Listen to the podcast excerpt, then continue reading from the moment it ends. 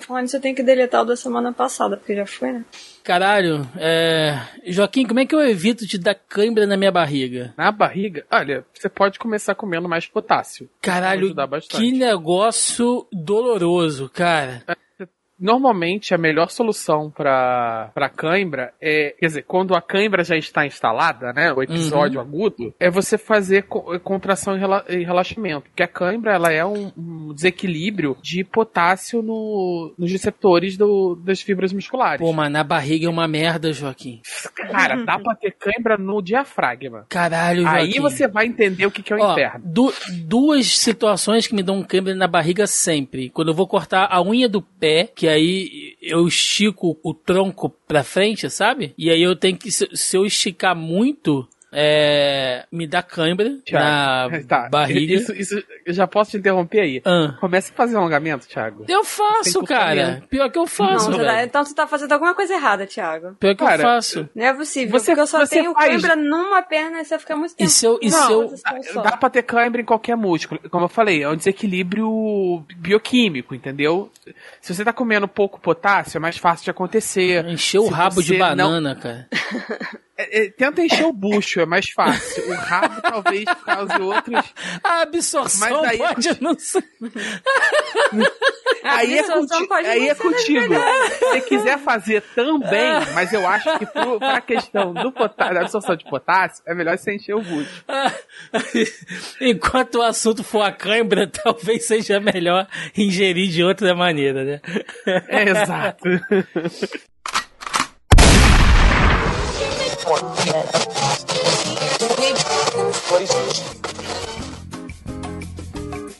Você está ouvindo Zoneando, seu podcast de cultura pop, nerd e afins.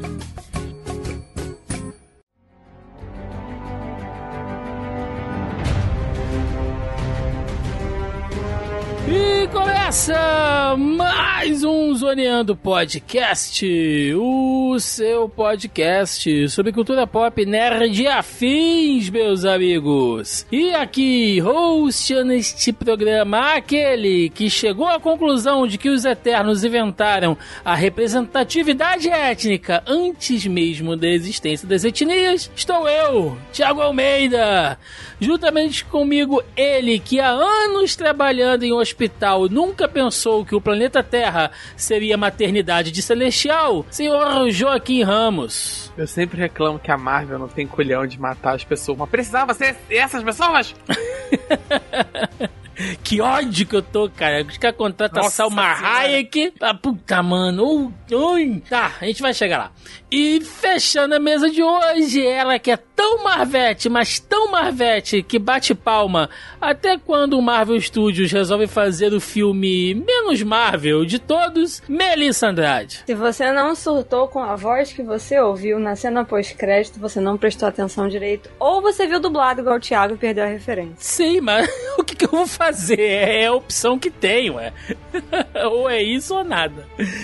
Pois é, meus amigos, estamos aqui reunidos esta semana para falar sobre Eternos. É o mais novo filme aí da fase 4 do MCU trazendo toda a essência aí criativa de Jack Kirby dos quadrinhos diretamente para o cinema, elevando a níveis realmente é, galácticos o, desafio e o poder do universo cinematográfico Marvel.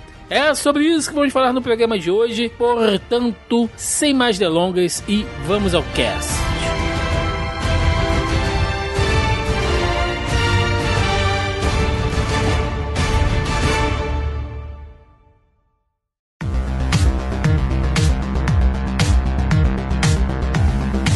Gente, Eternos, né? Uh, um filme que, assim, eu não sei vocês, mas esse é daqueles que quando ele foi anunciado no calendário, eu olhei e falei, tá. que porra os caras vão fazer? Porque o universo. Tiago, incrédulo, mais uma vez ataca, né? N- não, não, é. Você não. tem, tem que entender que uma, eu, de uma discussão com os amigos meus, meio já um pouco movido pelo, pelo espírito bacante, eu me empolguei dizendo que Eternos seria uma merda, e eu fiz uma aposta cuja qual eu espero que ninguém lembre. Ih, mas tu tava gravando agora, agora vai ter que falar qual é a aposta. Qual foi a aposta? Envolve. Eu, eu me empolguei e falei que se esse filme fosse. O que não é o caso, graças a Deus, fosse excelente, eu ia sair correndo pelado no meio da rua. Como é que tá a cotação do filme aí, Melissa? O filme tá com B. Hum, Atu- a- tá ótimo, atualmente, tá ótimo. atualmente ele tem o menor, a menor cotação do- dos filmes da Marvel, né? Mas assim, Eu tô salvo, eu tô salvo. De- depende dos ouvintes, ó. Os ouvintes, se a galera entrar aí comentar e falar que o filme foi um sucesso, se ficar na pulsa. Eu vou fazer uma enquete. Sen- senhores. não, mas a, gente vai a- ver o, não, o Joaquim vai preso, gente. É tentado ao pudor Não, isso. a, a pandemia foi inclemente com as pessoas, entendeu? Ninguém quer me ver correndo pelado na rua. Jesus Cristo. Mas vamos lá, gente. Voltando ao filme aqui. E eu vou fazer uma pequena defesa aqui. Não é que eu fui descrente, Melissa, mas assim. É... Não, Thiago, não é que você foi, você sempre Não, não, não, não, não, não. Peraí, peraí, peraí. Pre- pre- preci- Preciso me defender aqui. O Oh. caso, o caso, o caso é o seguinte, é, eu vou aproveitar e vou fazer um disclaimer logo aqui de cara, gente, que é o seguinte, é, Eternos, ele lida com um núcleo da Marvel que é assim o supra-sumo do Jack Kirby, né, Joaquim? É as viagens do Kirby envolvendo criacionismo, com metáforas religiosas e criação de mundos galácticos e Cara, tal. E é a, não, e assim, quando o Kirby, esse é o Kirby fora do controle full Kirby, sabe? Sim, E tanto quanto ele fez, usando quadrinhos como parâmetro, tá? Tanto o Kirby, quando ele faz o- os Celestiais, os Eternos, etc., na, na Marvel, quanto quando ele faz Nova Gênesis, Apocalipse. trabalha com os novos deuses, né? Sim. os novos deuses e tal. Ele faz uma parada e ele literalmente ele puxa uma, ele faz uma casinha do lado de fora, ele faz um puxadinho. Ele não quer trabalhar naquele mundo. É, é verdade. Novos deuses. Depois é um trabalho Não, eu tô rindo porque eu tô 30 anos. imaginando ele dentro de uma casinha do lado de Assim, fora. não acho impossível dele simplesmente ter falado, não vou trabalhar com você, e puxar a mesa e botar do lado de fora pra não olhar pro Stan Lee, entendeu? Não é impossível, considerando as vezes, a quantidade de vezes que eles brigaram. Mas, assim, ele faz um puxadinho no universo. Sim. E, e durante muito tempo, é um trabalho enorme dentro da, da Marvel pra trazer e- e trazer esse universo de volta. E, e idem pra descer. E ainda assim, ele sempre fica meio esquisito, meio, com perdão do trocadilho, alienígena dentro daquele universo. É, a mesma coisa, por exemplo, o, um, tem um personagem que aparece nesse filme, é um, que aparece numa cena pós-crédito, já atacando logo os spoilers, que é o Star Fox, o Eros. Ele é o último personagem do mundo que eu esperava que eles fossem incluir Sim. no, no universo de cinematográfico. Porque Fiquei é chocado, berra- Joaquim. Fiquei Ele é uma berra. Ele foi um vingador durante um. durante Quem não anos, foi um vingador? É, essa altura do campeonato, o vingador. Eu, sempre falo isso, você- Vingadores é Ah, pô, porque. Vingadores é sindicato. Essa altura do campeonato não é grupo. Vingadores é sindicato. É, mas ele foi Vingadores e tal. E é- era uma parada muito bizarra ele nos Vingadores. E ele é um personagem extremamente esquisito, sabe? Assim, ele- é um personagem muito estranho no universo Marvel. Pelo poder, pelas motivações, pelas histórias dele. E a mesma coisa vale pros, pros Eternos e pros Celestiais. Sim. É um trabalho. E eles estão tentando trazer os Eternos de volta nos quadrinhos atualmente. E por até por conta do filme, tá? Aquela coisa que a Marvel Quadrinhos sempre tenta pegar o hype dos Uhum. filmes, etc. E, cara, tá uns. Tá uma. Um, nossa, tá uma Nossa Senhora aqui. Tá uma um balaio feijoada de de, gato, ré. né? Tá uma feijoada de resto inacreditável Sim, pra fazer sim. o troço. É, eu, eu, eu sinceramente, gente, eu, é, eu cheguei a cogitar da gente fazer um bloco inicial falando sobre essa parte do universo, né, criada pelo Jack Kirby, envolvendo os Eternos, envolvendo os Celestiais, mas uma coisa vai puxando a outra, porque se a gente começa a falar dos Celestiais, a gente ia acabar falando dos Eternos e dos Deviantes. Quando a gente parte para falar dos Eternos e dos Deviantes, a gente talvez comece a falar é, é, do Thanos. E do Star Fox, né? O Eros. Aí fudeu. Que são aí irmãos, que aí fudeu tudo. E aí a gente já começa a pegar a questão do gene X, né? Que foi implantado já pelos celestiais do- que vão culminar lá nos mutantes. Aí né? a gente vai chegar no, nos inumanos. E aí tem todas as E aí, visitas. eu vou ficar de fora do podcast porque eu não faço a menor ideia do que que vocês vão estar falando. Eu não conheço Amigo, nem eu. Nem eu faço ideia do que eu Pois tô é. falando, entendeu? Então, então, assim, gente, é. Por que, que eu, entrei nisso, né? Eu já quero fazer esse, esse disclaimer. Se você, ouvinte, que tá ouvindo esse podcast aqui, se você é leitor da Marvel, se você já tem um conhecimento prévio do que a gente tá falando é, nos quadrinhos, ah, nesse momento, guarde, guarde isso, porque no futuro, não num futuro muito distante, eu quero fazer aqui um dos nossos. ah, uma das nossas edições, tipo dossiê, falando disso, né? Desse universo celestial ah, do Jack Kirby. Então a gente vai fazer só falando dos quadrinhos mesmo. Aqui hoje a gente vai focar no filme, no MCU, aonde isso até o momento é extremamente simplificado, né? Ok que eles deixaram muitas pontas soltas ali, não vou nem dizer pontas soltas, mas deixaram muitos ganchos para serem reaproveitados daqui pra frente. Porém, a questão celestial, eternos e deviantes, ela é muito simplificada nesse filme, o que é bom, né? Então, por isso, Melissa, eu fiquei de cara quando o filme foi anunciado, porque eu fiquei pensando, mano,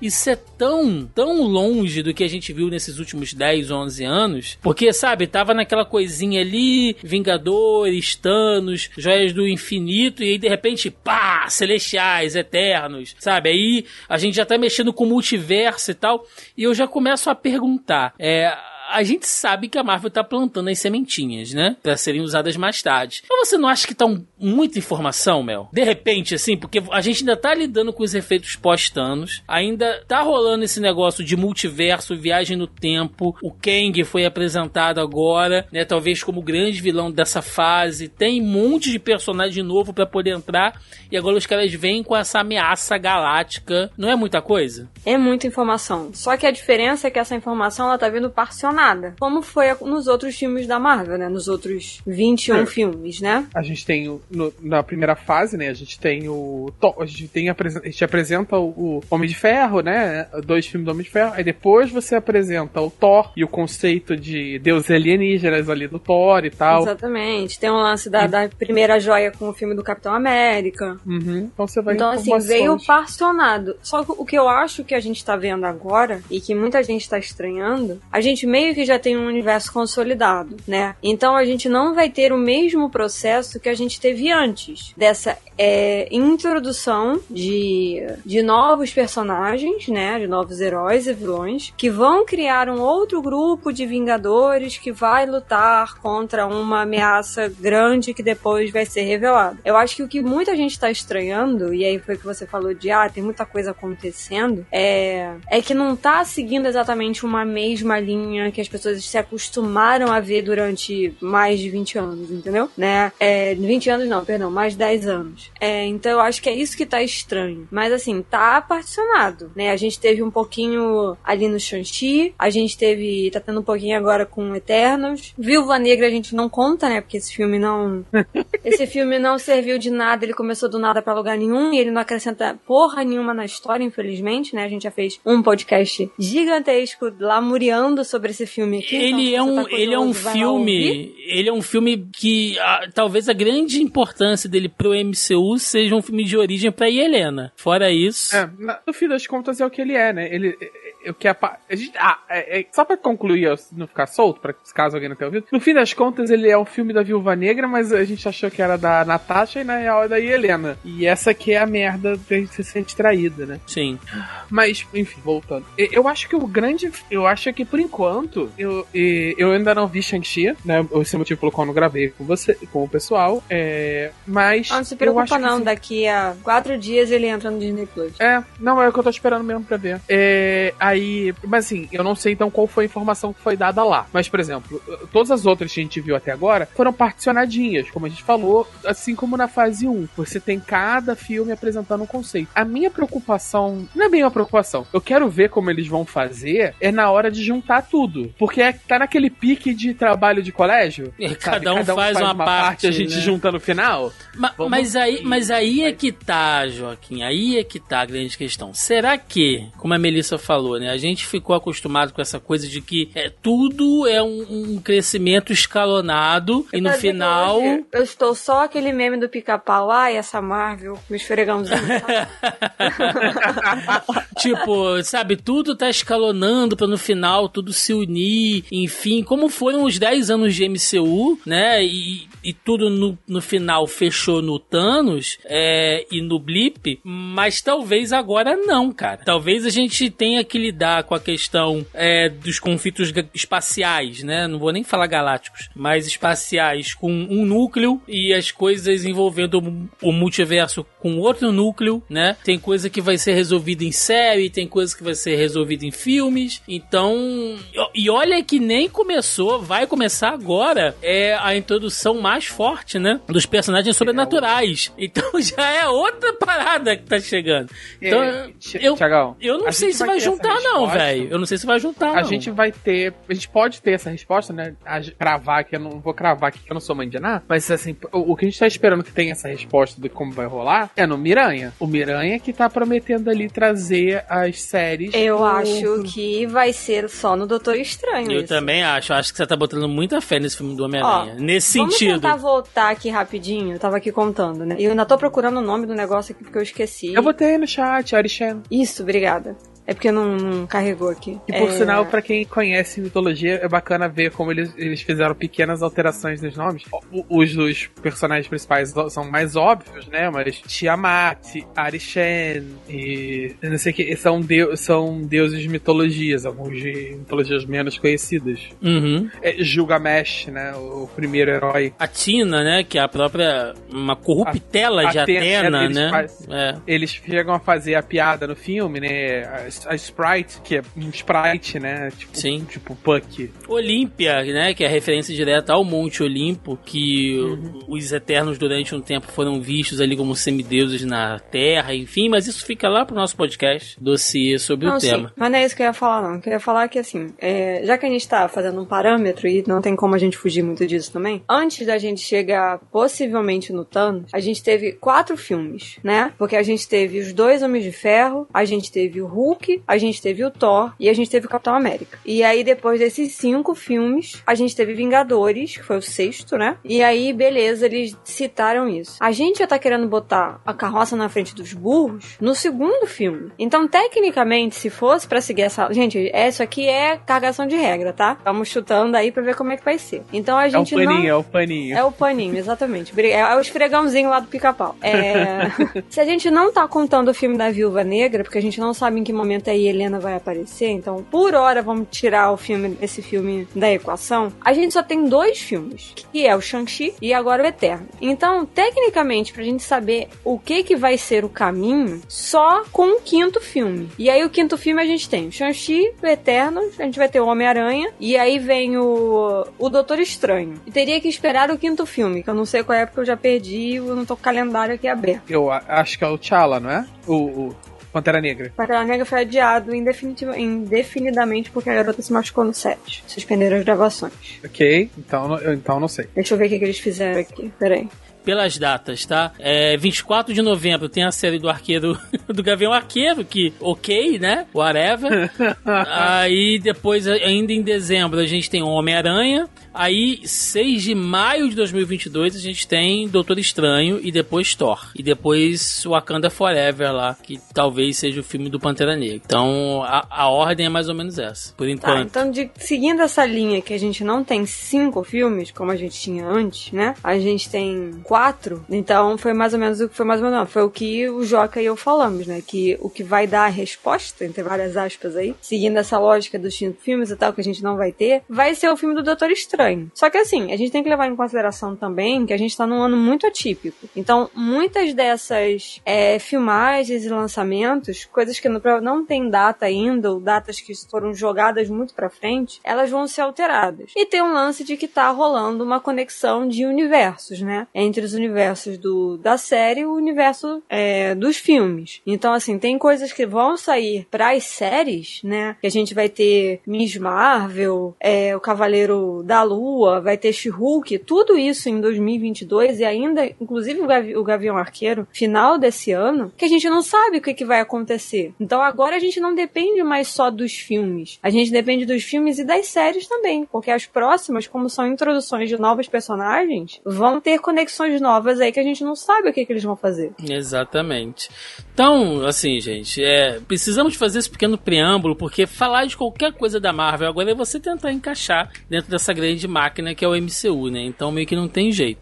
E o filme Dois Eternos, ele se passa cinco anos após acontecimentos lá do Blip, envolvendo o, o Thanos, né? A personagem lá da Salma Hayek, lá, a, a Jaque, né? Ela, ela fala com o Icaris que há cinco anos ela viu o Thanos acabar com metade da vida do universo e tempos depois ela viu a humanidade trazer de volta, né? Então, provavelmente, assim, ele é quase logo depois de Ultimato, né? Se a gente for entrar ali pela, pela questão da linha do tempo. Se eu muito não me engano, cinco anos depois, é exatamente o mesmo tempo que o Peter tá voltando para a escola. Então, o Eternos e o De Volta, não, como é que é? Eu nunca lembro. E o Longe de Casa. O segundo. O Longe de Casa, ele se passa mesmo cronologicamente, eles são ao mesmo tempo. Sim.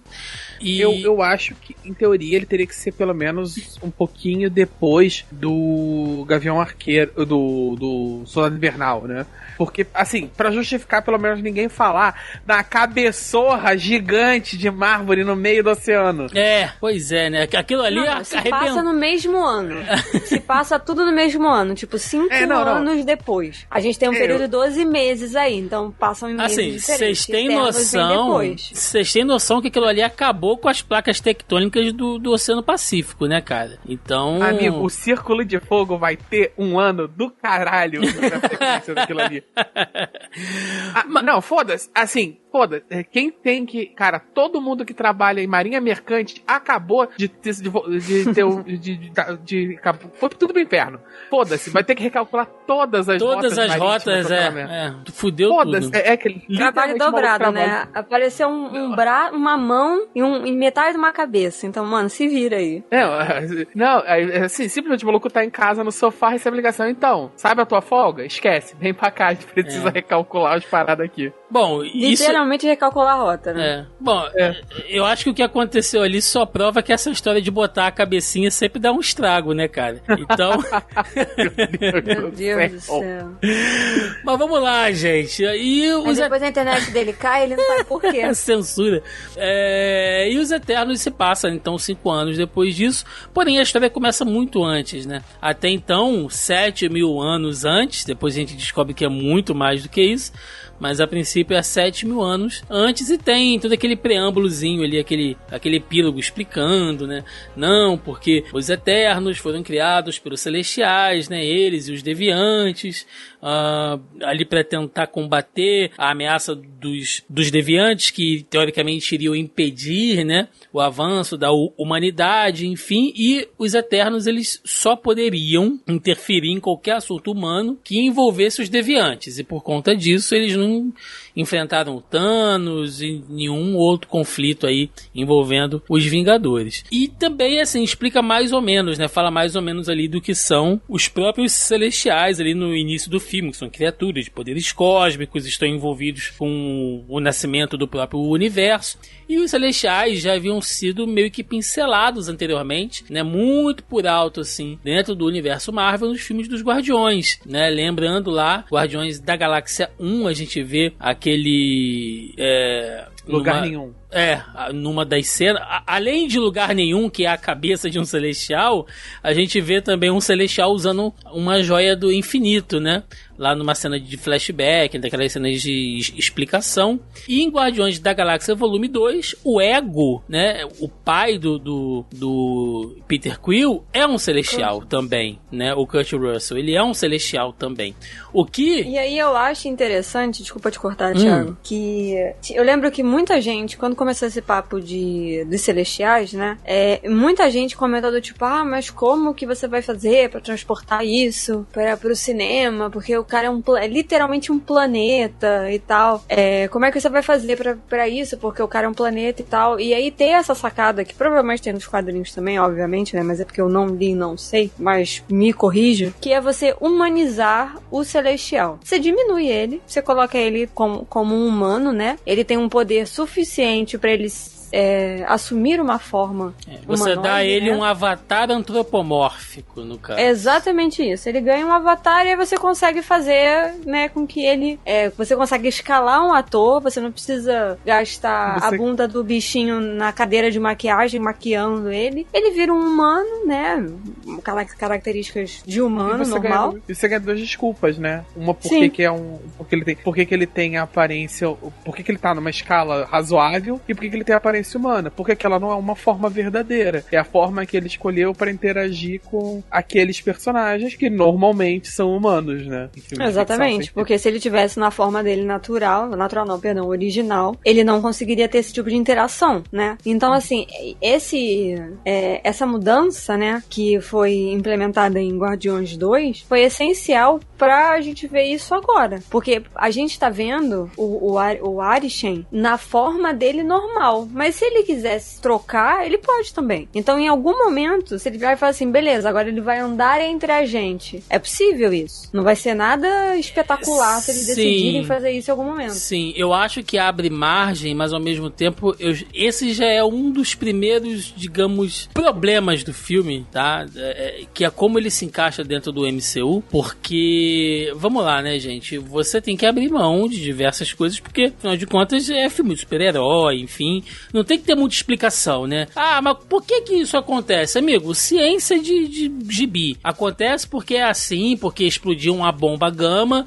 e esse cara ganhou superpoderes e foda-se, entendeu? Não, não, não, tem que explicar muita coisa, senão fica chato. É filme de, de super-herói, beleza. Porém... Eu, eu sou da política que se explicar demais dá problema. Sim, eu sempre falo isso. Sim. Tem que explicar no, na, no mínimo razoável. Sim, Joca. Porém, você tem sempre que respeitar o que é colocado dentro do cânone, né? A não ser que você faça retcons, enfim, tal, que não é o caso aqui. Quando a gente lembra do ego, e, e, e olha ali é, outros celestiais, como o próprio Arishem uh, e aqueles outros ali que eles citam e tal, você vê que tem uma diferença porque o próprio Ego, pelo que ele fala, e eu fui rever Guardiões da Galáxia 2 antes de gravar aqui, é, ele explicando né, que ele toma uma, uma consciência, né, que a princípio ele toma consciência de que ele existe, né, no meio do nada, assim, e ele vai começando a entender o lugar dele no universo e aí ele vai controlando as partículas, os átomos em volta dele, e isso leva milhões de anos, ele cria aquele, aquele mundo em volta dele, né? Em momento nenhum ele cita, ele fala de outros celestiais e da missão que essas criaturas têm. É, o que o Arishem diz ali é como se o, se o Arishem e os outros celestiais fossem de uma família e o ego fosse um celestial totalmente à parte. Parece muito que os filmes não conversam entre si. E aí, o que eu falei no nosso chat hoje, lá do podcast, é que eu vou repetir aqui, falei pra, pra Mel, inclusive, eu não duvido que no MCU, no cinema, futuramente, se a gente tiver um Galactus, esse Galactus será um celestial, de alguma forma. Assim como o Ego também é. Então, a própria definição. Eu não vejo problema nisso, não. Não, eu também não vejo, Joca. Eu só acho o seguinte: a gente precisa muito desconstruir o que os celestiais porque o ego é um tipo de celestial totalmente diferente ali do, do Tiamut, do Arishem, e inclusive o plano do Arishem e do Ego é o mesmo. Eles fecundam planetas com as suas sementes ali, só que no caso do Arishem... É muito bizarro isso, né? Fecundam planetas com as Sim. suas sementes, é... Só que no caso do Arishem é para nascer novos celestiais. No caso do Ego é formar tipo uma tipo uma falange. Se o plano do ego desse certo nos Guardiões da Galáxia 2, ele ia foder com todos os outros celestiais que estavam para nascer, gente. Então assim, tem um conflito. Vocês entendem que eu tô falando, tem um conflito dentro do cânone desse multiverso. Eles podem explicar isso, eles podem ignorar, mas eu acho assim, muito importante isso, cara, porque. Eu acho que tem que explicar sim, mas eu acho que isso dá para explicar com duas linhas. Basta você simplesmente dizer que, que os celestiais são criaturas de, eh, como deuses e tal, criaturas poderosíssimas e tudo mais. A mesma, acima dos deuses, né? Eles estão uhum. acima do, do Thor e etc. E, e outras coisas vão aparecer. É. E e, eles não são. Eles são uma raça, eles não são uma coisa. O Arishem tem essa missão de, de perpetuar a vida, etc. E por isso ele semeia celestiais pelo universo para que os celestiais possam e, e, e, prepara o nascimento dele, e choca os celestiais, né? Sim. De uma maneira assim, porque é o que ele faz, ele tá chocando. E para que esses celestiais deem continuidade ao plano dele de manter a, a entropia e a expansão do universo. Mas dá uma Show. ideia de hierarquia, né, Joca? Que o Arishem, ele tá numa hierarquia ali de que outros celestiais têm essa, essa missão.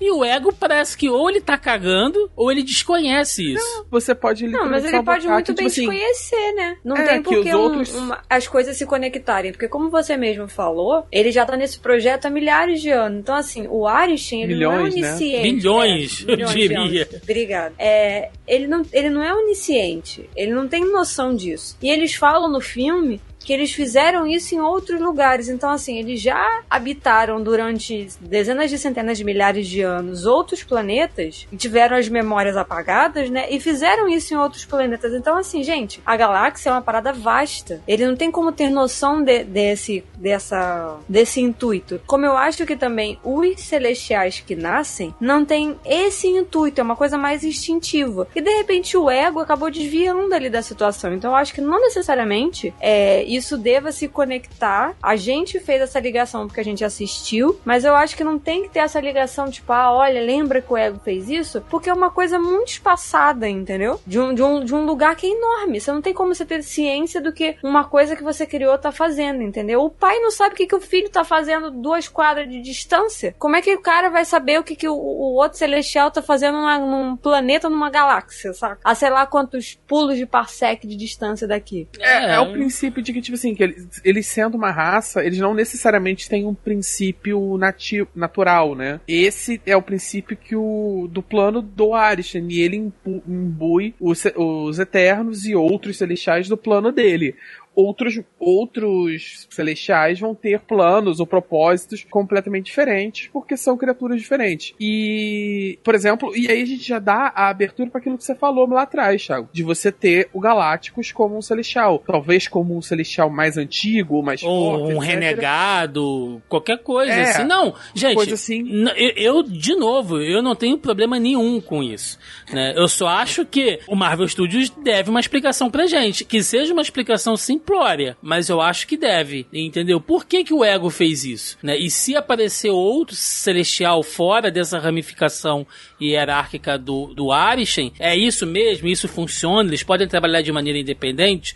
Como a Mel fez uma suposição, eu acho que eles têm que explicar, entendeu? Porque a gente já tá passando por uma dificuldade aqui, ultimamente, e a gente falou isso lá no programa de Loki, né? E outros, que é a questão do multiverso, né? A, a gente citou isso lá no nosso programa sobre o Arif também, Joca, você deve lembrar, quando a gente falou ali do que o, o, o Ultron Visão fez, né? De como que ele quebra regras que já foram estabelecidas antes, né? Usando as joias do infinito e tal, de um universo em outro universo. Ou seja, são coisas que assim, não é questão de querer pegar pelo em ovo, mas se você começar a acumular uma sucessão de coisas mal explicadas no MCU, aí vai virar a Marvel dos quadrinhos, onde você é, simplesmente é, você simplesmente ignora. A diferença é que nos quadrinhos a cada cinco anos você dá um reboot e no cinema não dá pra você fazer isso, cara. Cagão, se você continua quebrando regra e empilhando coisas sem explicar, você acaba ganhando o Ultimate. É isso que você ganha. É, entendeu? Mas enfim, né?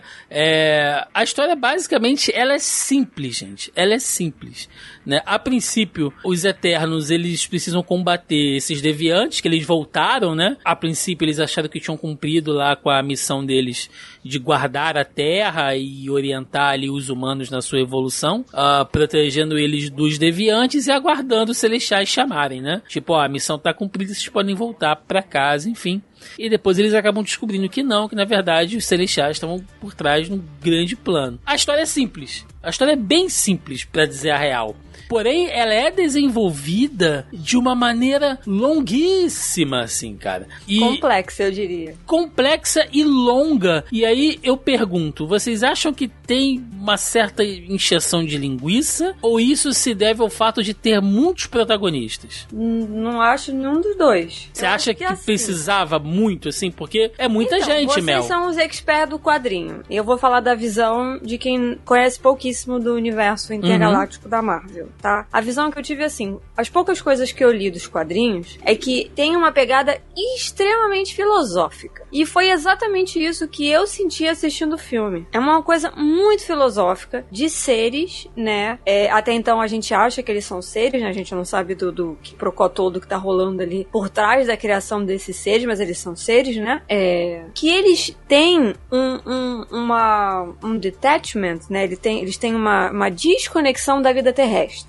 Porque eles são ensinados assim. Então é como se eles. É, for, não é que eles são desprovidos, mas eles são ensinados ou orientados a não criarem ligações afetivas com nada. Então fica essa coisa muito filosófica. As conversas que eles têm são filosóficas. Tanto que a personagem que é a, a, a protagonista, né? Aliás, todos eles têm um certo protagonismo, mas a Cersei é a que mais se destaca ali, né? Que é a personagem da, da Gemma. É, é o fio condutor, né? Ela exatamente. É o Isso. Isso, obrigada, Jó. Que é o fio condutor ali. Ela é a que mais tem a humanidade dentro dela. Mas isso é uma coisa que dá a entender que é inerente à personagem desde o início que ela desperta. Aparentemente é uma coisa que vem de, das outras memórias, que depois que a gente aprende, né? Que as memórias deles são salvas e são é, reintroduzidas em outros, em outros corpos, né? Corpos iguais, assim, aos, aos anteriores. Isso aparentemente é uma coisa que é inerente dela. Tipo, veio de outras é, milhões de, de,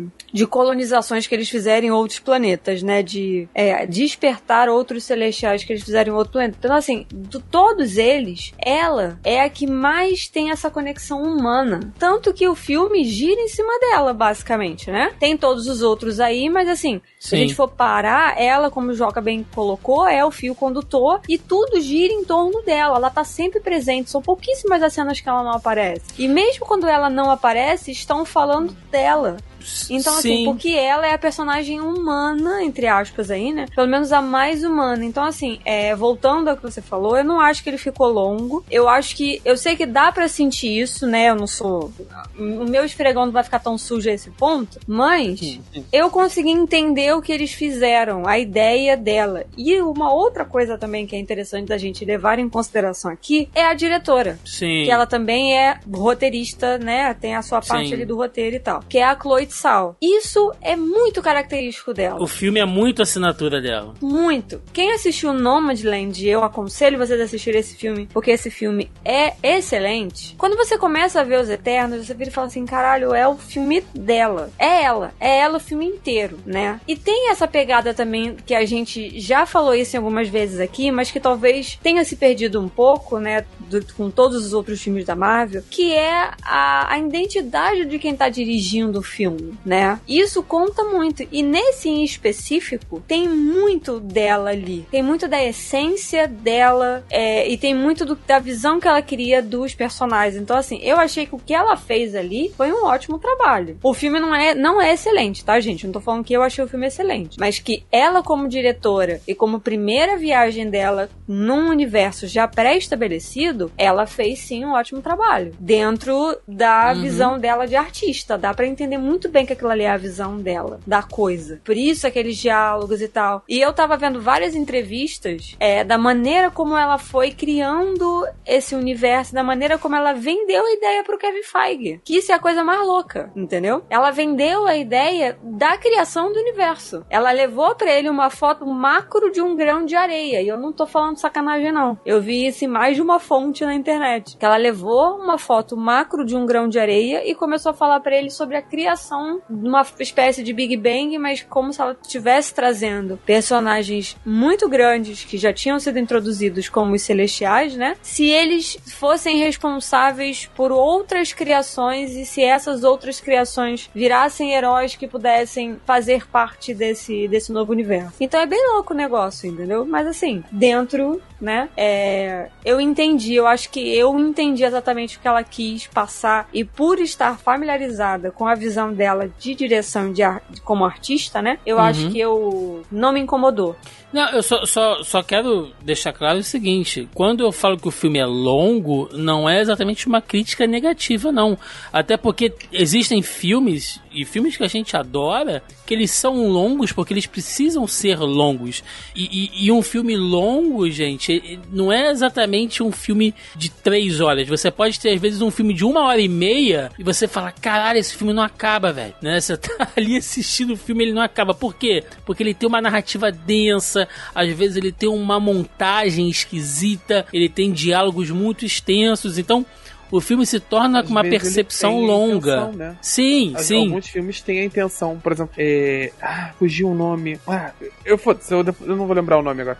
Mas tem alguns filmes que ele quer, por exemplo, trabalhar a questão de melancolia ou da solidão, e ele vai ser um filme longo porque ele, porque a experiência que ele quer te passar, a emoção que ele tá trabalhando ali é uma emoção que precisa de, desse ritmo lento. É, uhum. quando a gente fala quando a gente fala longo, a gente tá falando aqui, a gente tem muito mais questão de ritmo do que que de. do que de propriamente de, de duração. Tem filmes que a gente fala que são acelerados, né? Porque eles são uma ação desenfreada em cima da outra. Às vezes vai ter duas horas e meia. Sim, sim, mas é exatamente isso que eu tô querendo dizer. É, um filme ser longo não quer dizer especificamente que o filme é chato, não é isso que eu tô falando, né? E assim, eu entendo, eu concordo com o que a Mel falou, que o filme tem muita assinatura da, da diretora, que ele precisa ser assim, ele tem uma visão diferente, ele foge muito da Fórmula Marvel, né, que a gente já conhece. Então, ele tem o estilo dele, porém ser longo é ainda assim é uma característica, né? Ele é longo, ele tem cenas longuíssimas, né? Ele tem diálogos intercalados com cenas de contemplação né, de alguma coisa grandiosa, assim, que são cenas longas.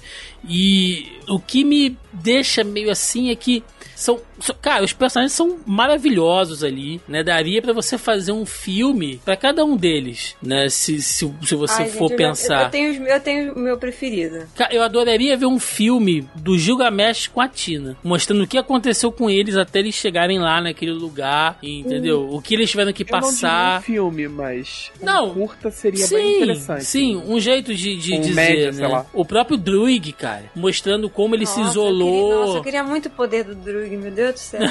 Chegar na janela e mandar todo mundo do boteco embora. Vocês não estão assim de ficar né? aqui, eles querem ir pra casa de vocês. O Mas pro... o Kingo é o meu favorito porque eu sou apaixonada no Kumeio. Ele é um dos meus comediantes, assim, que eu E ele mandou muito eu dei bem. risada no cinema. Eu dei ele, risada ele, no cinema. Ele tava muito à vontade, cara, fazendo aquilo ali. Ele foi. Não, ele tava muito à vontade porque ele pôde improvisar muita coisa. Ele foi um dos poucos é, que puderam improvisar, né? uhum. né? A, a Chloe virava para ele e falava assim: Eu quero que você fale, tipo, cinco situações, saca? Me dá cinco frases de não sei o que. E aí ela achava que a, que a mais interessante era que entrava no corte, né? Tipo aquela quando eles chegam lá no Gilgamesh com a Tina, ele vai e fala assim: Nossa, quem é o jardineiro de vocês? Isso é uma frase de improviso, entendeu? Que é do tipo, diz alguma coisa que você acha que seria tipo, divertida aqui nesse momento, saca? Qualquer coisa assim que ela pedia para ele. Então ele teve um pouco de improviso. Inclusive, toda aquela cena de Bollywood é improviso. Porque ele falou pra ela que ele não sabia dançar. Ela falou: Não, tudo bem, não vai ser uma cena de dança. Vai ser uma cena de ação, beleza? Aí ele assinou o roteiro. Assinou o roteiro, não, assinou o contrato. E aí ela virou, né? Tava tudo certo. Quando ele chegou para gravar, ela virou pra ele e falou assim: Olha, desculpa pra você, eu menti. Vamos fazer uma cena de dança, tá? Seu figurino tá ali. Você pode ir, o coreógrafo tá ali te esperando. Ele vai te ensinar a coreografia. E aí Sim. ele teve que fazer a cena de Bollywood. Sim. Então, assim, você tem personagens que são interessantíssimos, né? Uh, o próprio Fastos, cara, vê como que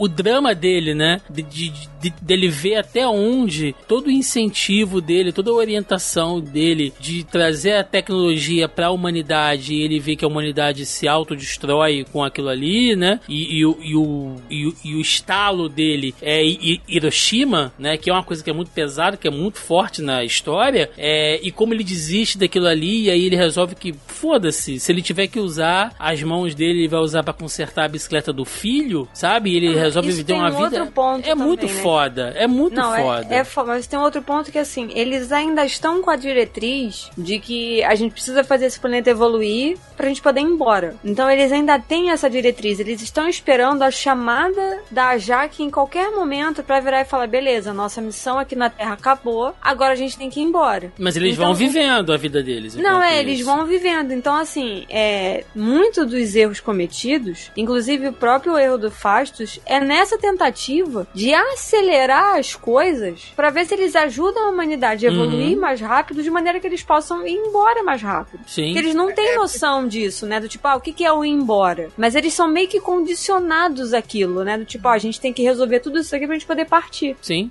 E assim, e depois do momento quando a gente sabe que eles são, bom, não necessariamente artificiais, né? Mas eles foram criados por essa, por esses, por, pelo celestial, é meio que é um impulso natural deles, né? Eles têm esse eles impulso são fantoches, né? É, é, ele criou, ele, ele fala isso claramente, que ele criou eles incapazes de evoluir, o que, o que meio que o filme contradiz, né? Mas é o arco de superação, e ele criou eles com, com essa diretriz dentro deles. Então, meio, sempre, mesmo quando eles fogem, eles ainda estão tentando evoluir. Por isso que meio que a única que sabe da parada, né, é a Jaque. E to, sempre que todos eles descobrem, eles meio que entram em, conflito interno. a diretriz primária deles é levar aquele povo a evoluir. E, e, antes de descobrir, eles não sabem qual é o propósito. Eles acham que o propósito é realmente eles são mandados para alguns planetas e tal, que são selecionados ali para levar prosperidade e, e avanço para aquele povo e garantir que eles consigam evoluir. O que é de fato verdade, porque ele só tira o motivo do porquê que eles têm que fazer isso, né? Então eles estão achando que é para proteger só aquele povo.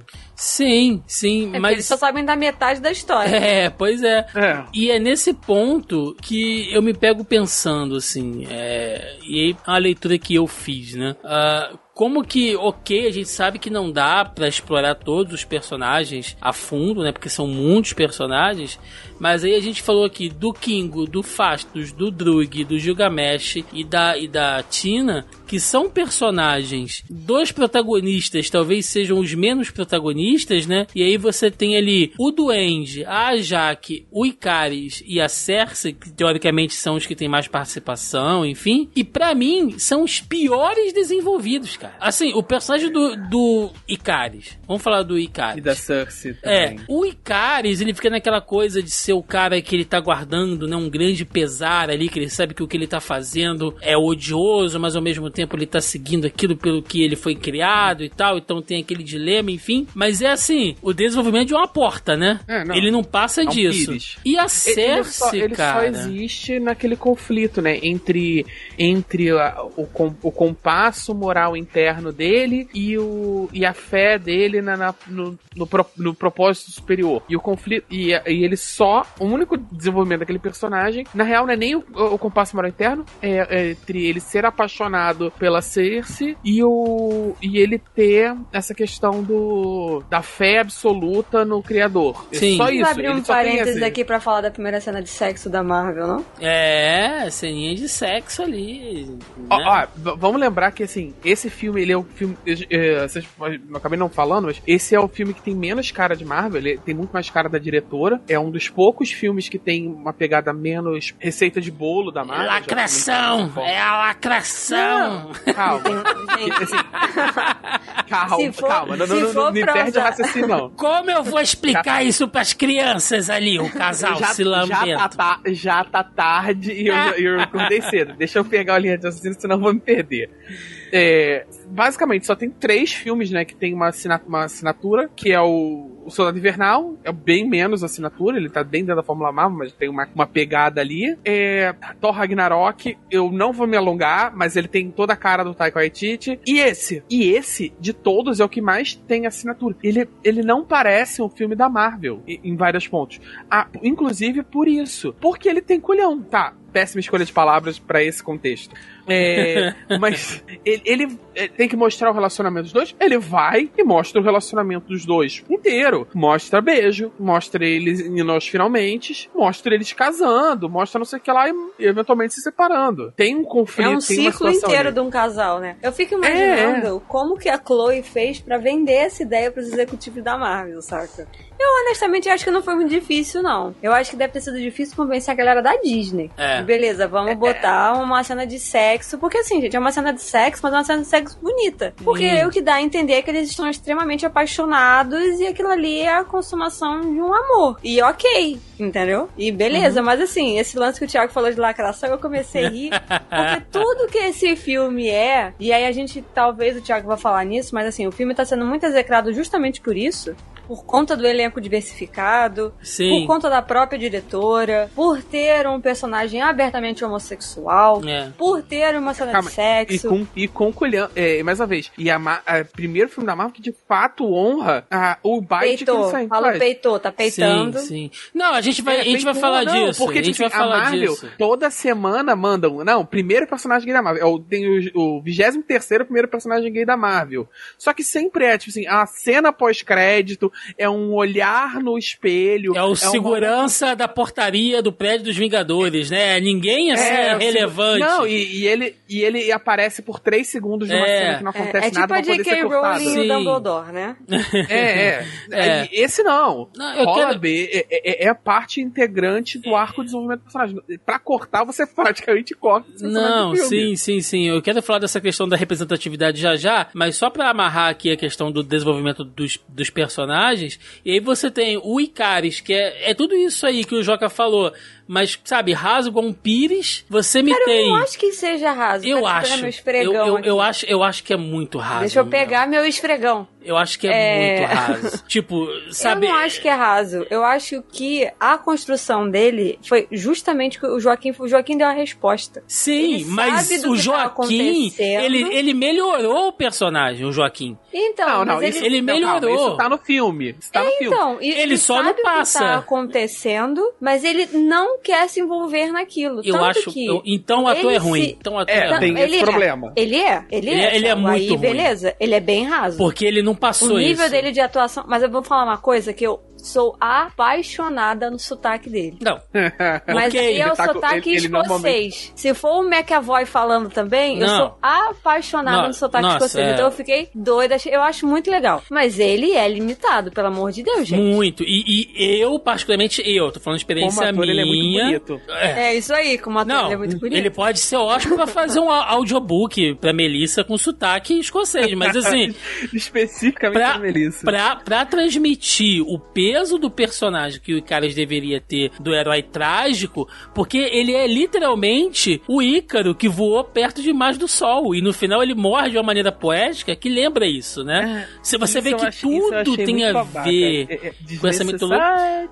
Ele é um personagem meio desnecessário ali. Não, né? não, não, de mas certa vamos maneira. pensar que, tipo assim, você é, é um elefante na loja de porcelana, sabe? Você podia ser mais sutil com a alegoria do Ícaro, sabe? Do que literalmente botar ele voando pro sol. É, enfim. Eu acho que o filme inteiro ele É tem uma porque eles já pegada tinham filosófica. falado Podia ser isso mais antes, sutil. né? É. Eles já tinham mas, pô- cantado essa pedra antes. Então, assim, Sim, fazer ou não fazer, mais fez. sutileza. Só que assim, o que eu tava falando é, é, o ator é limitado, eu concordo, né? Ele também trabalhou, eu acho que, tipo assim, ele é um ator de teatro, é, então ele fez muitos personagens clássicos de teatro, tipo Romeu e coisas assim, né? É, ele, não tem uma teve... pegada shakespeariana mesmo. É, exatamente. Então, assim, ele não tem muito muita desenvoltura para outros papéis. Eu acho que o único papel que eu vi que ele meio que foge um pouco, mas ele também não foge muito, porque ele continua sendo sisudo, é aquele maluco que é babaca e abusivo no filme lá do Cinebiografia do Elton John, né? Uhum. Que assim, é uma coisa que foge um pouco, é, diria eu, do que ele tá acostumado a fazer. Mas o que eu entendi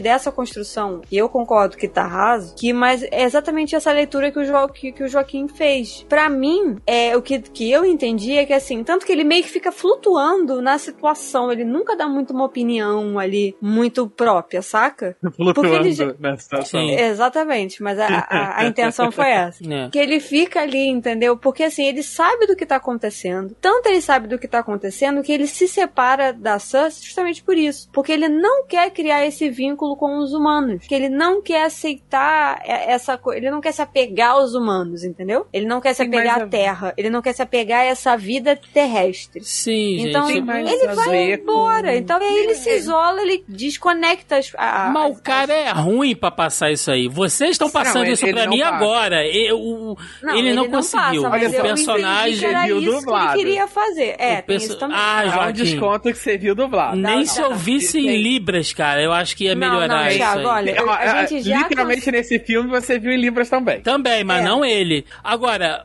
outra, outra coisa que me incomodou, você me bota Salma Hayek fazendo a líder dos Eternos da porra toda e me mata a Não, mulher com Isso 20 foi foda. minutos de filme. puta. Eu falei, vai "Hã?" tomar no cu Marvel, cara. E aí mete ela em cena de flashback só pra fazer, porra, tutorial de, de, de plano de celestial. Mano, pelo amor de Deus, eu cara. Que ela assinou mais de um contrato. Aliás, todos eles assinaram. Então, assim, voltar eles vão, né? Dando uma dioda aqui. Votar eles vão. Só que, nesse primeiro momento, eu acho que não foi. Assim, eu entendi a escolha, mas eu também não gostei muito, não. Porque eles precisavam ter essa mudança de liderança, né? É, e se ela continuasse sendo líder, muito provável eles não teriam, eles não teriam sido é, bem sucedidos nessa empreitada de impedir que o Tiamut nascesse. Porque ela seria é, pau mandado do, do Arishem, né? Como ela sempre foi durante todos esses milhares e centenas de anos. Não ia mudar muita coisa. Então, assim, ela precisou morrer para ter essa troca de liderança, para que existisse o conflito e tal. Então, assim, mas assim, eu achei. é, eu não gostei da morte, mas eu achei que a,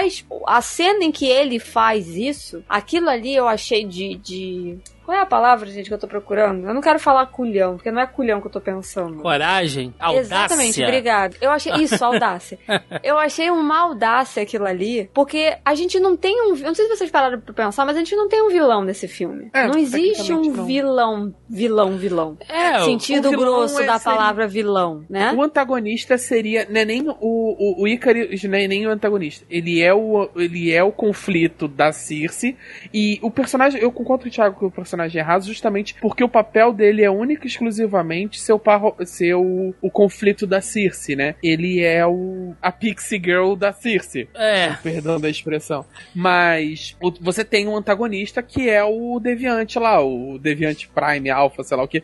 Tanto que o filme ele começa com aquele monólogo, que é um recurso extremamente clássico de, de filme de ação, que é começar com um monólogo explicando o contexto do, de um predador alfa, Apex Predator e É, tal, que é pra, isso. que é pra dar, setar o conflito, né? Que é bem, Não, um eu queria porque eles falam de também no lance de equilíbrio, né? Você não pode ter nenhum ser muito poderoso que você não tenha nada que consiga parar aquilo. Eles falam isso algumas vezes. E a gente sabe que dá pra matar um celestial, porque como o Thiago falou, tem a cabeça do lugar nenhum que era um celestial. Sim. Então, assim, celestiais morrem. Agora, uma outra coisa que eu queria. eu- Que eu, não- eu não sei se vocês devem ter pegado isso, mas eu acho interessante a gente falar. Que, gente, a Chloe Tsao, ela, é- ela é muito fã de Game of Thrones, porque não é possível. Porque É. a trilha sonora, quem compôs, é o maluco que compôs a trilha sonora de Game of Thrones, tá? É, e a gente tem o Jon Snow. né? Fudido, o- sempre com aquela cara de Sempre fudido, cara. fudido. E o Rob Stark. Então, tipo assim, gente, eu não É consigo não pensar nisso. Gente, Eu- Kit Harington sempre com a cara de fudido. Esqueceram É, o- de mim, o cara.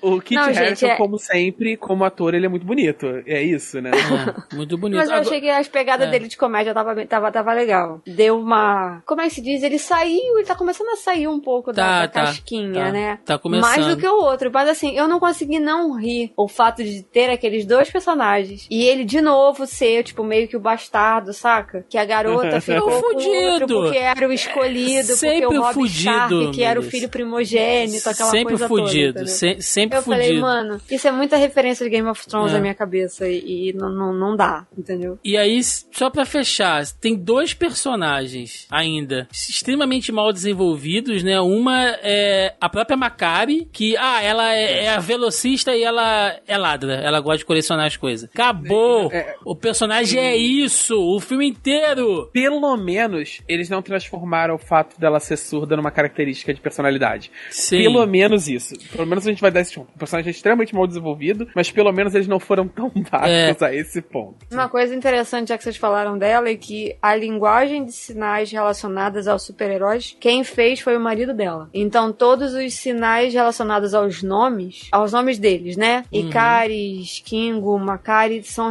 foram criados pelo marido dela, que também trabalhou na série do Hawkeye, porque a gente vai ter um personagem surdo lá também.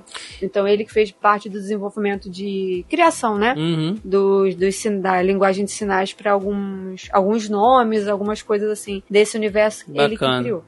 E aí, cara, temos a Cersei, né? Que teoricamente é ali a, a mais protagonista, né? Seria a personagem A orelha. atriz voltando de novo, né? Porque É. a que- Marvel reciclando que é, que é quem conduz a história, né? Que a gente chama de personagem orelha, que vai descobrindo as coisas ali com a gente e tal, vai conduzindo o público.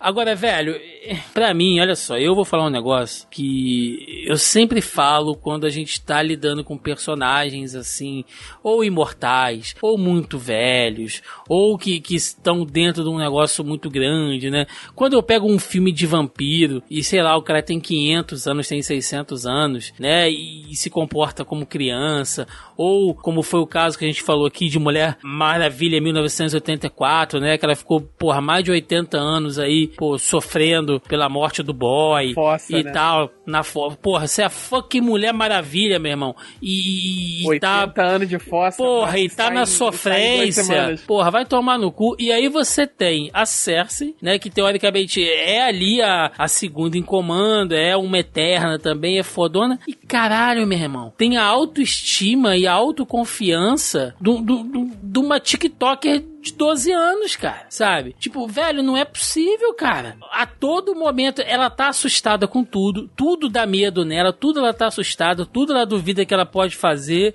e tudo vai dar merda o tempo inteiro. E que personagem chato da porra, cara. Sabe? E aí no final ela tem aquela iluminação e aí quando ela se conecta com o Unimente, aí ela vira uma fodona, aí ela vira uma líder. O personagem ele muda, ela, ela literalmente muda, ela reseta, acontece alguma coisa nela, dá água pro vinho, porque aquela personagem do final, com a autoconfiança, sabendo o que quer e tal, porra, a mulher levou 7 mil anos, bicho, pra chegar naquele ponto ali, porra, e, e deveria ser a personagem, né, mais centrada assim. É muito ruim, é muito ruim. Nada contra a atriz, acho que ela mandou bem, entendeu? Ali no final e tal, mas que coisa mal desenvolvida, velho. E aí ela faz o par com o Richard Madden.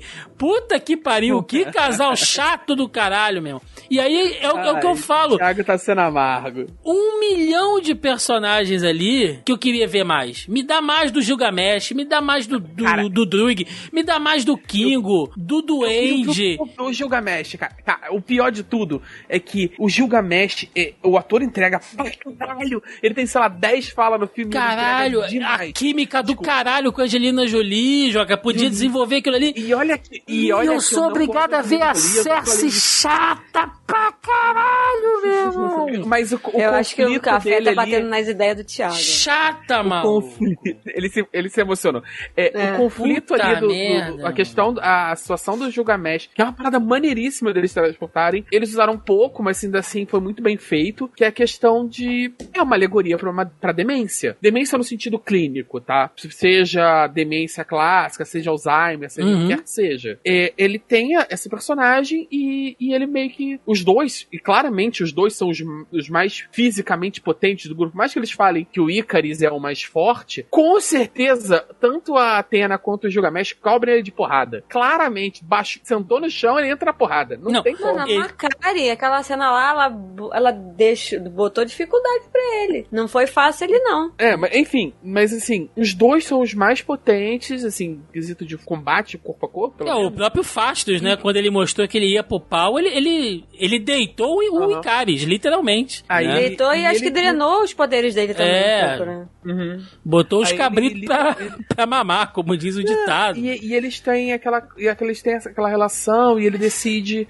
ficar pra cuidar dela e tem e tem uma fala, né, dela com dele com ela, dele sobre ela quando eles estão ali, quando ele vai mostrar ela, que é muito que é um arco de personagem completo, sabe, numa fala e depois quando ela retoma esse raciocínio dele lá na frente quando ela vai falar sobre ele, que ela fala, né, por que ela decide fazer as coisas, que ela fala, que ele, que ele fala sobre assim, você é, às vezes quando você gosta, ama muito uma coisa, você simplesmente tem que proteger. E é um arco completo, é muito bacana esse Porque é bom, Joaquim. São personagens bons. É bem Não é desenvolvido. necessariamente- Não, é, Thiago, esse é o ponto. Eu acho que não. Eu não acho que ele teve. Pelo menos não que o Icaris. Ele não teve mais falas ou falas melhores do que o Icaris pra poder desenvolver. Ou uma motivação mais complexa. A motivação do Icaris é bastante complexa, né? Não. Mas o ator não entregou. Em, em compensação, você Cara. tem. Com todo o meu, meu problema com a Angelina Jolie, eu vou admitir que ela é uma excelente atriz. E o, o ator do Gilgamesh que eu não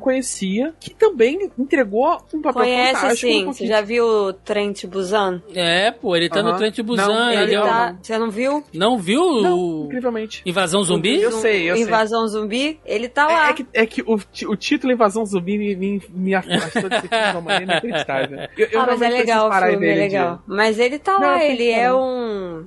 Sei lá, eu esqueci, mas ele é um, ele é um dos, dos protagonistas. Tem o protagonista, protagonista, mas ele tem bastante destaque no filme. Eu vi aquele Inclusive, flu ele foi- com ele. É ruim É, ele pra foi caralho. selecionado por conta desse filme. É. Sim. E, não, ele é um excelente ator, ele entrega muito nas poucas falas, e não são falas absolutamente dramáticas. E carismático pra caralho, né, cara? Ele olha Porra, assim, tipo. Pô, outra câmera, né? caralho. Falando. Não, aliás, não, peraí. Não, o melhor Porra, personagem. esse personagem estraga demais o filme. Puta que ódio Gente, quando mata ele. Eu esqueci de falar aqui e isso não pode passar batido. Karun é o melhor personagem desse filme. Que alívio cômico maravilhoso, cara. Esse é o único elemento, assim, Marvel desse filme. Que, assim, obviamente É. ele está dentro do universo Marvel, né? Mas é o único elemento que, assim, que te lembra que é um filme da Marvel. É o cara... Ai, gente, eu gosto dele balançando a cabeça. é, É uma assim, um característica arco que eles dramático. falam, né? Melissa, eu quero um sitcom com o personagem do Michael Pena, do, do Homem-Formiga lá, o Luiz. O Luiz. Eu quero o Luiz, eu quero o, o, o, o Harry, né, do, do, do Homem de Ferro, e eu quero o Carum, os três dividindo o Harry, apartamento. o rap. O, o, O rap. o rap e o Carum, os três dividindo o apartamento debaixo do apartamento do Peter Parker com a Tia May morando em cima, assim. É, é- é a melhor série, vai ser a melhor série, bicho. Tipo, Ah, três é demais, entendeu? Com, com...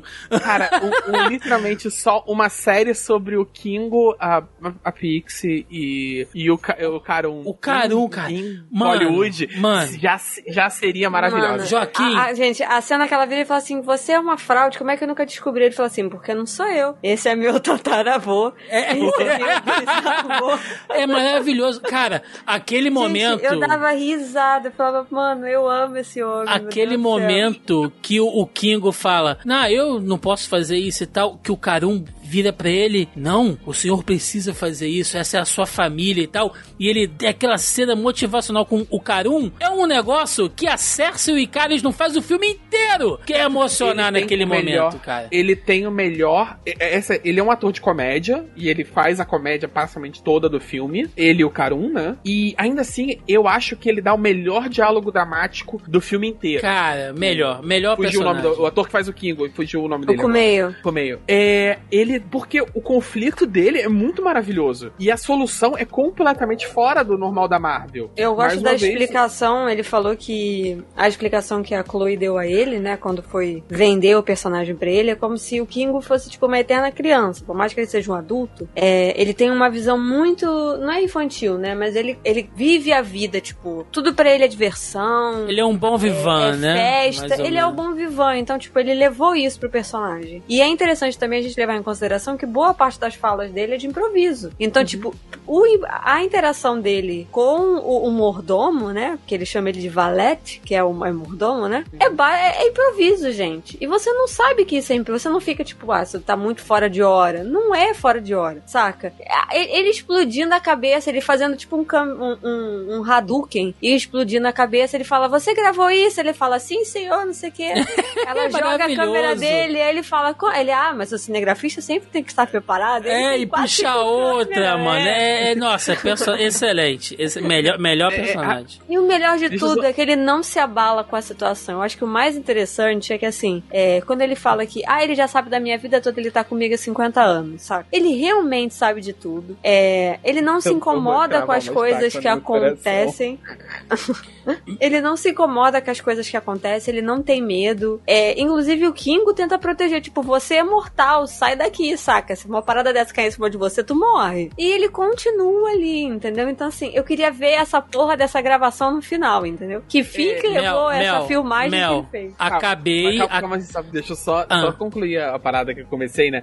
Que eu acho que o, o, como eu falo do melhor diálogo dramático, é justamente essa cena final dos dois. Quando eles decidem não. Quer dizer, o Kingo decide não se envolver no conflito e a posição do Karun também. Porque, tipo assim, Hum. ele. O, o Kingo fica muito claro que ele é tão ide- idealista, ideológico. Acho que ideológico seria o mais, próximo, o mais correto, quanto o Icaris. Ele acredita completamente no plano do. do Arishem. E que, tipo assim, por mais que ele adore os humanos, assim, eles não se. Eles não são maiores do que o plano geral do universo. Eles são mais É. um povo, eles são mais uma civilização. Só que ele, ele ama a família dele. E, e aí aquela hora que ele fala, né? Você, sua- você tem que proteger a sua família e tal. A fala lá do filme. E ele decide que, tipo assim, literalmente a saída dele é a não agressão. É uma saída heróica de não agressão. Ele decide que ele não pode impor as crenças dele sobre os familiares. Ele não vai participar do negócio de impedir o Tiamat, porque ele acha que eles estão errados, mas ele não vai impor a visão dele. Quase Ele tem a saída mais religiosa. adulta, né, digamos assim. É, ele é o mais, em teoria, ele é o mais infantil e ele é o que tem a saída mais adulta. Sim. De, de, sabe, eu vou, eu vou. E a saída do, do Karun é muito boa, sabe? Ele crê, ele gosta, ele tem, uma- ele tem tanta, ele admira tanto esse, o que, o, o,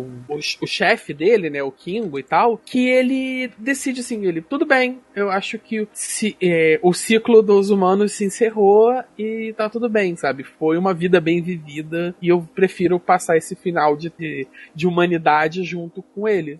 E é Olha, uma saída assim, é uma visão. Mas ele não vai É atrás madura, dele, sabe? né? Eu acho que o mais legal é isso. Tipo, ele fala que ele tá com o Icaris. É, que ele con- não é que ele tá com o Icaris, mas que ele concorda, Ele com concorda. ele, né? Eu concordo com ele. Eu acho que se a gente fosse de fato escolher líderes, eu escolheria ele, eu seguiria ele. Mas por respeito a todos vocês, eu vou me retirar dessa discussão. Tanto que ele não vai com o Icaris, ele não fica com ele. Ele vai pra outro lugar, ele vai embora. Ele vai pra É. um outro pedaço, entendeu? Porque a única É, pessoa que vai atrás do. Icaris é a, é a Sprite. Cara, eu, E eu, é eu uma só. parada legal, né? Que eles mostram visões completamente diferentes, É. né? Tipo assim, a motivação do Icaris é a ideologia absoluta, a dos outros de empatia, né? Empatia absoluta, algo. Enquanto você tem a, a Cersei, né? Com teoria uma empatia absoluta se- que supera a ideologia, e você tem outros com visões mais egoístas. O, o Fastos, ele só quer proteger a família dele. Ele, tá, ele já abandonou a ideologia, ele já abandonou Ele tá a pouco se empatia. fudendo. Tanto que, mano, ele, quer- ele, ele protegeu a casa dele. inteira. Ele quer resolver o dele. A, a Sprite, ela não tá. Ela tá pouco se fudendo pra humanidade e pra ideologia. Ela é apaixonada pelo Icaris e acabou. sabe? Nossa, eu acho que isso ficou tão bem feito, cara. Porque isso podia dar muito errado. É, Isso podia horroroso. dar muito errado. Podia muito, muito porque- sair pela culatra essa parada. A, a aparência dela é de criança. Isso tem Sim. tudo pra dar merda. Tudo, mas a maneira que isso foi colocado no filme, como que isso é descoberto, né? É, como que isso é descoberto, quem, de quem é, expõe isso pro, pro público é o próprio Kingo, né? Que ele entende, ele faz essa leitura e ele, ele é, passa isso, tipo, ah, eu entendo e tal, porque assim, ela só tem aquela aparência, mas por dentro é basicamente a alma de uma pessoa velha. É, o- é é a uma mesma coisa da Cláudia no Entrevista com o Vampiro, cara. Ela quer desenvolver, ela quer ser mais do que aquilo ali, né? Ó, eu só, eu só queria dizer o seguinte, Melissa. Eu acabei de melhorar o meu, o meu, meu roteiro do meu sitcom. Tô mandando aqui pro Kevin Feige agora. É, que é um sitcom onde o Harun, a Kate, né, a Aquafina, o, o Rap e o Luiz alugam um apartamento Mano, debaixo do apartamento Nossa. da tia May. Você imagina o Harun e a Kate na mesma cena, assim. É isso que eu quero ver, Marvel.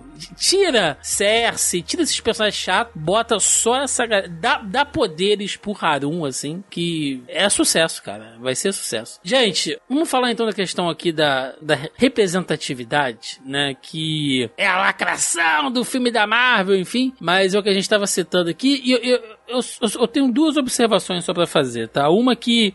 Ai, meu Deus, como é que eu posso falar isso? Já tô. Oh, shit. Eu vou passar um pano pra mim mesmo aqui, porque.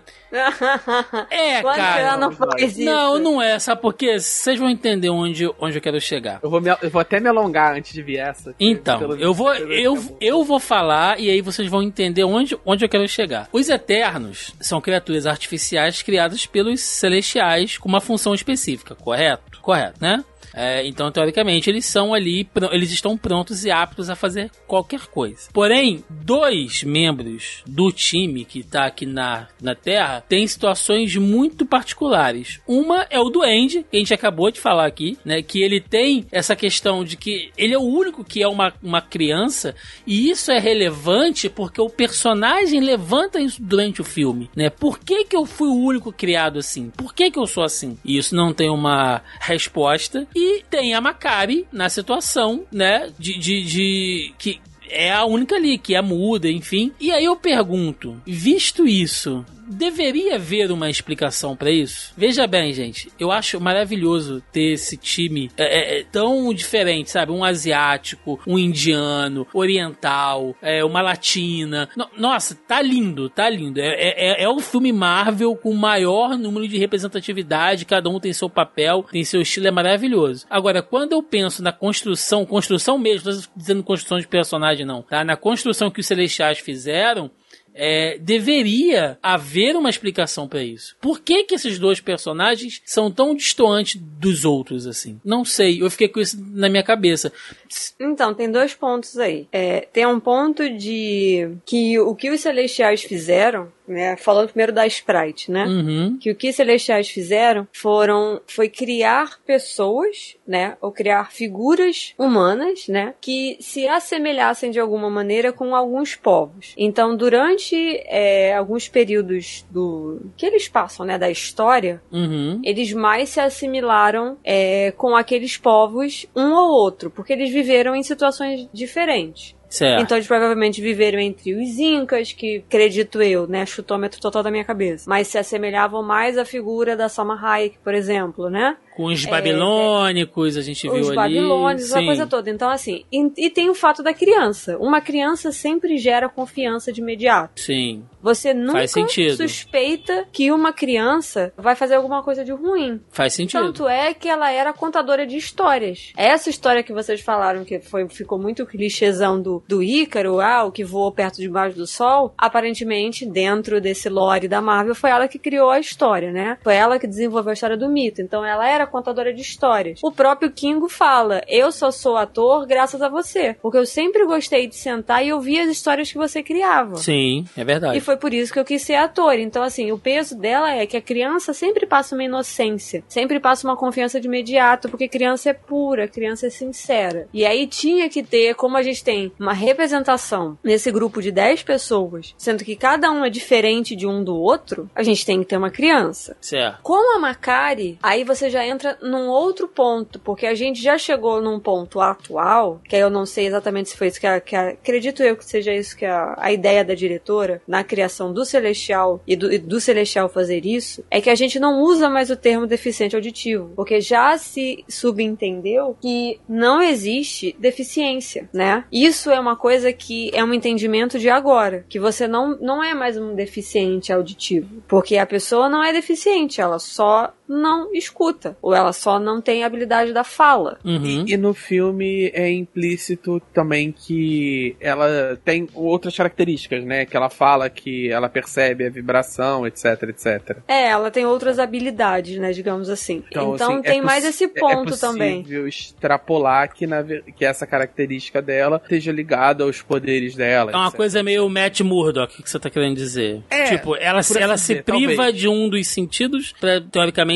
s- ser mais específico em outro. Ok. É, pode- ok. é possível. Pode ser. É, eu na questão da Pixie, é, eu, eu fico feliz que eles tenham trabalhado essa questão do porquê que eu sou assim com ela e não com a Macari. Eu fico, né? E nem com o Fastus. Eu acho, eu prefiro que tenha sido assim, pra não ficar tão pandering, pra, nem nada do gênero. E eu gosto de. Da, ainda que não tenha sido tão explorado assim, mas eu acho que alguns diálogos dela são interessantes, sabe? Dá uma. acrescenta Uhum. uma camada na personagem. É como ela lida com isso de uma maneira. Quer dizer, todos eles lidam com as questões dos celestiais de maneira meio religiosa. Mas ela lida de uma questão meio. Ela tem um ressentimento com os celestiais, sabe? Por que, que ele me fez assim? Numa visão meio. meio fatalista religiosa Uhum. sabe? Uma coisa meio porque Deus me fez assim, por que, que eu tô, por que, que Deus tá me dando essa aprovação? E ela meio que lida isso, por que, que o Ari Shen me deu essa, qual era o, pro- o propósito dele, por que, que eu não posso ser como vocês? Ela tem, isso dá uma, eu acho que isso é uma característica interessante pra ela, e no fim é o arco completo da personagem, né? Sim. E sim. eu acho realmente que algumas coisas não necessariamente precisam de explicação. Ou não necessariamente uma explicação, tipo, ai, como é que é? Uma explicação, explicação do tipo, olha, eu sou assim porque há 9 bilhões de anos Diálogo atrás. expositivo. Exatamente. Então, assim, é, são coisas que ficam su- subentendidas, realmente. São paradas bem subliminares, digamos assim. Eu, eu, eu, É, eu- essa coisa de que eles são muito diversos. Se você for parar pra pensar, eu acho que os únicos que têm alguma ligação de fato, que aí eles, é, a gente pode até dizer que eles são repetidos, é o, o Druid e o Icaris. Porque a gente tem um britânico, vamos botar assim, né? Uhum. Por conta do sotaque, localização geográfica. A gente tem um britânico e tem um escocês. Então eles vêm ali da mesma região. Sim. São dois homens brancos, né? Agora, os outros, a gente tem muitas diferenças. A gente tem dois personagens negros, porque a Macari é uma mulher negra e o Fastus, obviamente, é um homem negro, né? Uhum. É uma outra repetição que a gente tem Três Angelina Jolie. asiáticos. A gente tem três asiáticos, então assim, tem a Sprite também, né? Que ela entra ali no lance de, de branquitude, então ela já casa junto com ela, Angelina Jolie. São os caucasianos o ali. Druig e também. o Ikari são os brancos. Então, assim, a gente tem quatro brancos pra seis não brancos. Uhum. Peraí, quatro? É, a Sprite, a Angelina, o Druig e.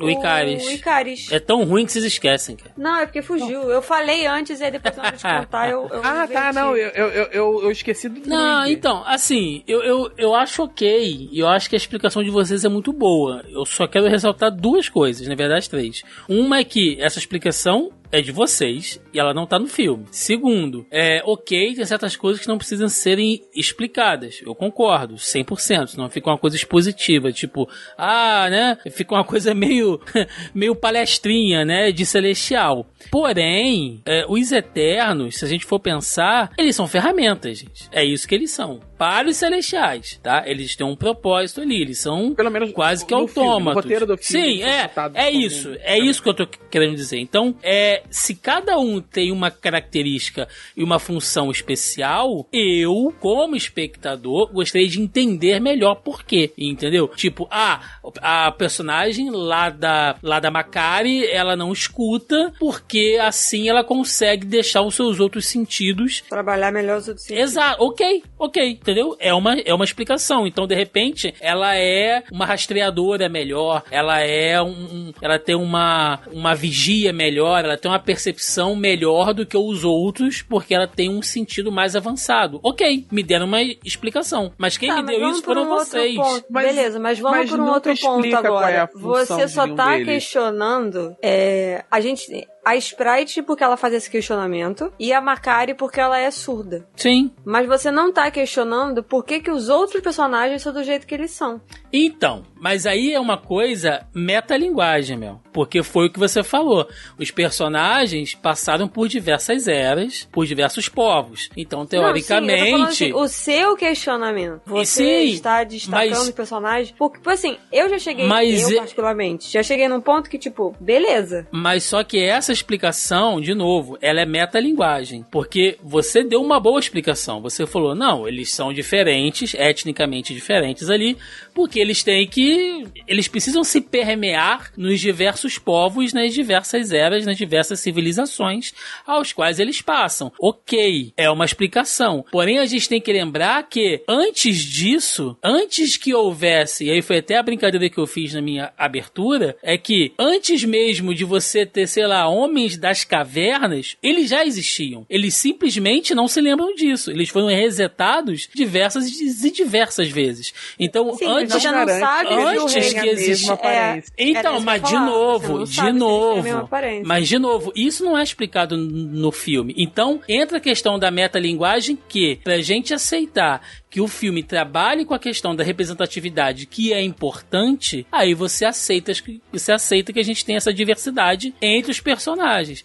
Porém, estou focando sim na questão da Sprite e lá da Macari, porque elas são muito específicas, entendeu? Elas têm características muito específicas que vão além da questão étnica. É só isso, tá? E aí, ok, foram, du- foram duas explicações ótimas, né? Uma que é uma criança, entendi, que ela Thiago. tem tô uma pedindo pra possibilidade. você fazer um outro exercício. Não, mas eu não o da tenho criança, problema. beleza, porque isso vai. Não, eu sei, mas eu tô falando assim, eu Entendeu? acredito que muitas pessoas, né, é, pegando já você de exemplo, que outras pessoas também, tipo, ah, mas por que, que ela não ouve e tal? E Não, aí mas a isso é um explicação foi ótima. Não, e é que eu tô falando assim, isso é bom de frisar também, porque eu acredito que outras pessoas pensaram nisso, entendeu? Uhum. E aí, mas tem todo o lance da gente começar a normalizar certas coisas. O da Sprite eu concordo, porque isso é dialogado durante o filme. Então isso realmente deveria ser explicado. Porque ela se pergunta isso, por que, que ele me fez assim? Então foi o que você falou, é o lance da metalinguagem. Foi uma leitura que eu fiz, foi uma leitura que o Joca fez. Sim. Foi uma coisa que, de forma subjetiva, eu entendi assim, já que eles são um grupo tão diverso e tal. Mas eu acho que seria a mesma coisa no caso da Makari, mas até porque ela é uma personagem que foi pouquíssimo explorado e eu espero que ela seja. Como vai voltar? Essa galera toda vai voltar, né? A gente já sabe. Sim. Todos eles vão voltar. Então eu espero que isso seja explicado melhor de uma próxima vez, quando os personagens retornarem. É, mas é um ponto que, tipo assim, tem que se normalizar certas coisas. A gente tem que se normalizar o herói paquistanês, que é o caso do Kumeio, né? Porque ele é filho de paquistaneses. A gente tem que se normalizar o herói sul-coreano, o Gilgamesh é sul-coreano. E a gente tem também que normalizar a heroína que não escuta e não fala, Sim. que ela se comunica por uma outra forma de linguagem. Então, assim, mas por que, que você não questiona, e você no geral, tá? Não você, Thiago. Uhum. Mas por que que não se questiona por que, que o Icaris é branco? Por que, que o Druig é branco? Eu não vou nem falar Angelina Jolie, porque a Angelina Jolie, nesse caso, ela foi escolhida porque ela é a Angelina Jolie. É. Mas se encaixaria aqui também. Mas a gente entra no ponto de que ela não é a protagonista. Quem entra a protagonista é uma mulher asiática. Asiática. Sim. Que é a Assim, gema, em- em entendeu? contexto, eu gostaria de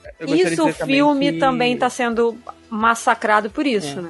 É só, pra puxar o gancho, é, o filme ele também tem um cuidado de constantemente botar os personagens falando nas línguas nativas de onde eles estão. É, isso é muito legal. Isso Eles é muito falam, legal. em, eles falam em espanhol, eles falam Sim. etc, etc, sabe? Eles estão, então assim, em vez de que eh, quando eles falam entre si, eles falam inglês por uma questão plástica de cinema, mas eles falam nas outras línguas e, sabe, é porque eles estão ali. Eu acho isso é bacana, sabe? O filme ele faz esse esforço e ele também faz esse esforço de, de deslocar. Ele desloca esse questionamento Sim. de por que, que eu sou assim, que poderia ser de uma maneira muito batida, muito velha, levado pra personagem da Macari ou pro personagem do Fastos, né? Ou Uhum. ou mesmo outros personagens. E eles escolhem fazer isso com o personagem da Pixie, o que é bastante interessante, Sim. sabe? É uma, uma É, e o fato de que eles vão voltar e ela tecnicamente não é mais um eterno, né? É, é muito interessante como é que eles vão fazer isso agora. Se ela realmente vai retornar ou se só aqueles que continuam com o poder vão voltar. Sim.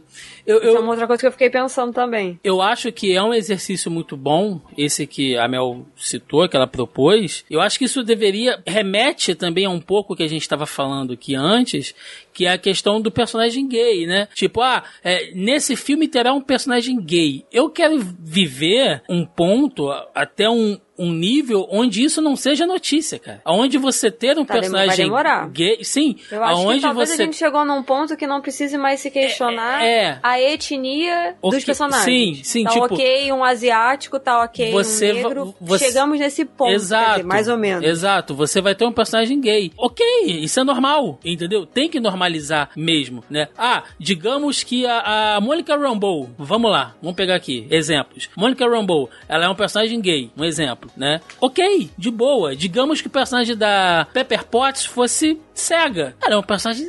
é- é- ela é cega, ponto. Acabou. Vamos normalizar isso. Ok. Porém, no caso dos Eternos, e aí é especificamente re- Eternos, como o Joaquim falou, a nível de roteiro, como eles são criaturas artificiais e não naturais, a minha questão ficou só sobre isso, entendeu? Por que, ela é diferente. Então, assim, se, se eles são ferramentas, se ela foi construída dessa maneira, teoricamente existiria um propósito para isso, né? Então, assim, do ponto de vista de ator, de você normalizar, é ótimo. Deve ser assim, ponto. Não tem o que, o que se questionar. E é uma coisa que a gente sempre trabalha aqui. Mas, é, a nível de Eternos, né? É assim, digamos que apareça um novo Eterno e o cara tem um terceiro olho. Um exemplo, tô, tô usando um exemplo alegórico aqui, né? Anedótico. É, as pessoas vão. É, as pessoas vão querer saber, porra, ele tem um terceiro olho? Mas por quê? Né? Ele é um telepata, ele consegue ver pessoas invisíveis, ele tem uma característica específica dele, entendeu? Então, assim.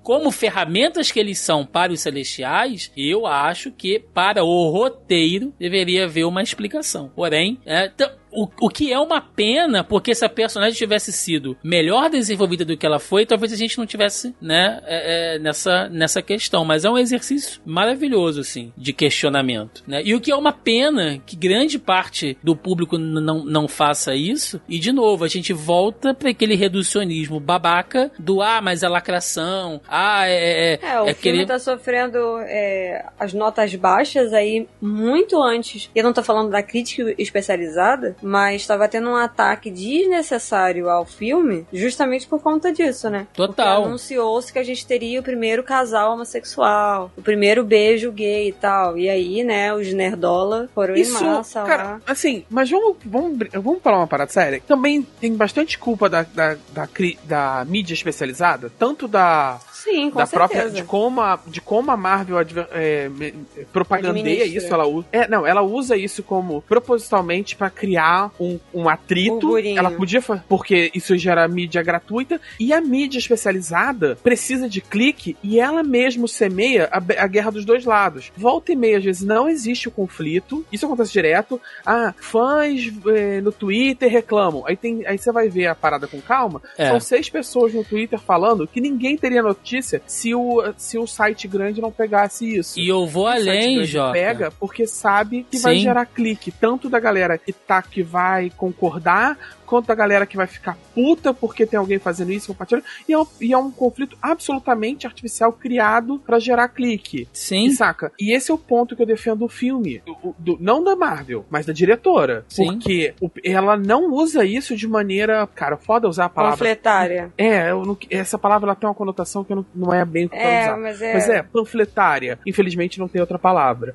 É, panfletária, ela é, uma, é, uma, é um desenvolvimento de personagem dentro do filme. É uma, só uma característica. Ela, é, é, uma vez, ela não escolhe fazer o, a revolta contra Deus no- nesses, no- nos personagens que poderiam ter essa característica num tom mais panfletário. Não, é só uma característica de desenvolvimento de personagem. É, o, pró- o, o próprio perfeito. Fastos, bicho, ele tem só ali o que é explicado no filme, até então a gente não, não sabe, né? Mas o cara tem 7 mil anos. Se ele quiser ficar com homem, ele fica. Se ele quiser ficar com mulher, ele fica. Se ele quiser mudar, depois de um tempo ele muda. E daí, velho? Assim, Sabe? do ponto de vista do personagem, o maior problema é ele estar se relacionando com um mortal. Que É, tem o tempo de vida de uma mosca de, de fruta. Pois pra é. com E aí os dois têm um filho. Ele provavelmente vai viver tempo suficiente pra ver essa criança morrer. De novo, o- Joca. Não, ele vai viver pra ver o É. neto dessa criança, o neto do neto dessa criança morrer. É aquela velha discussão que de vez em quando, quando eu relembro, vocês falam, nossa, mas por que que você tá mexendo nisso?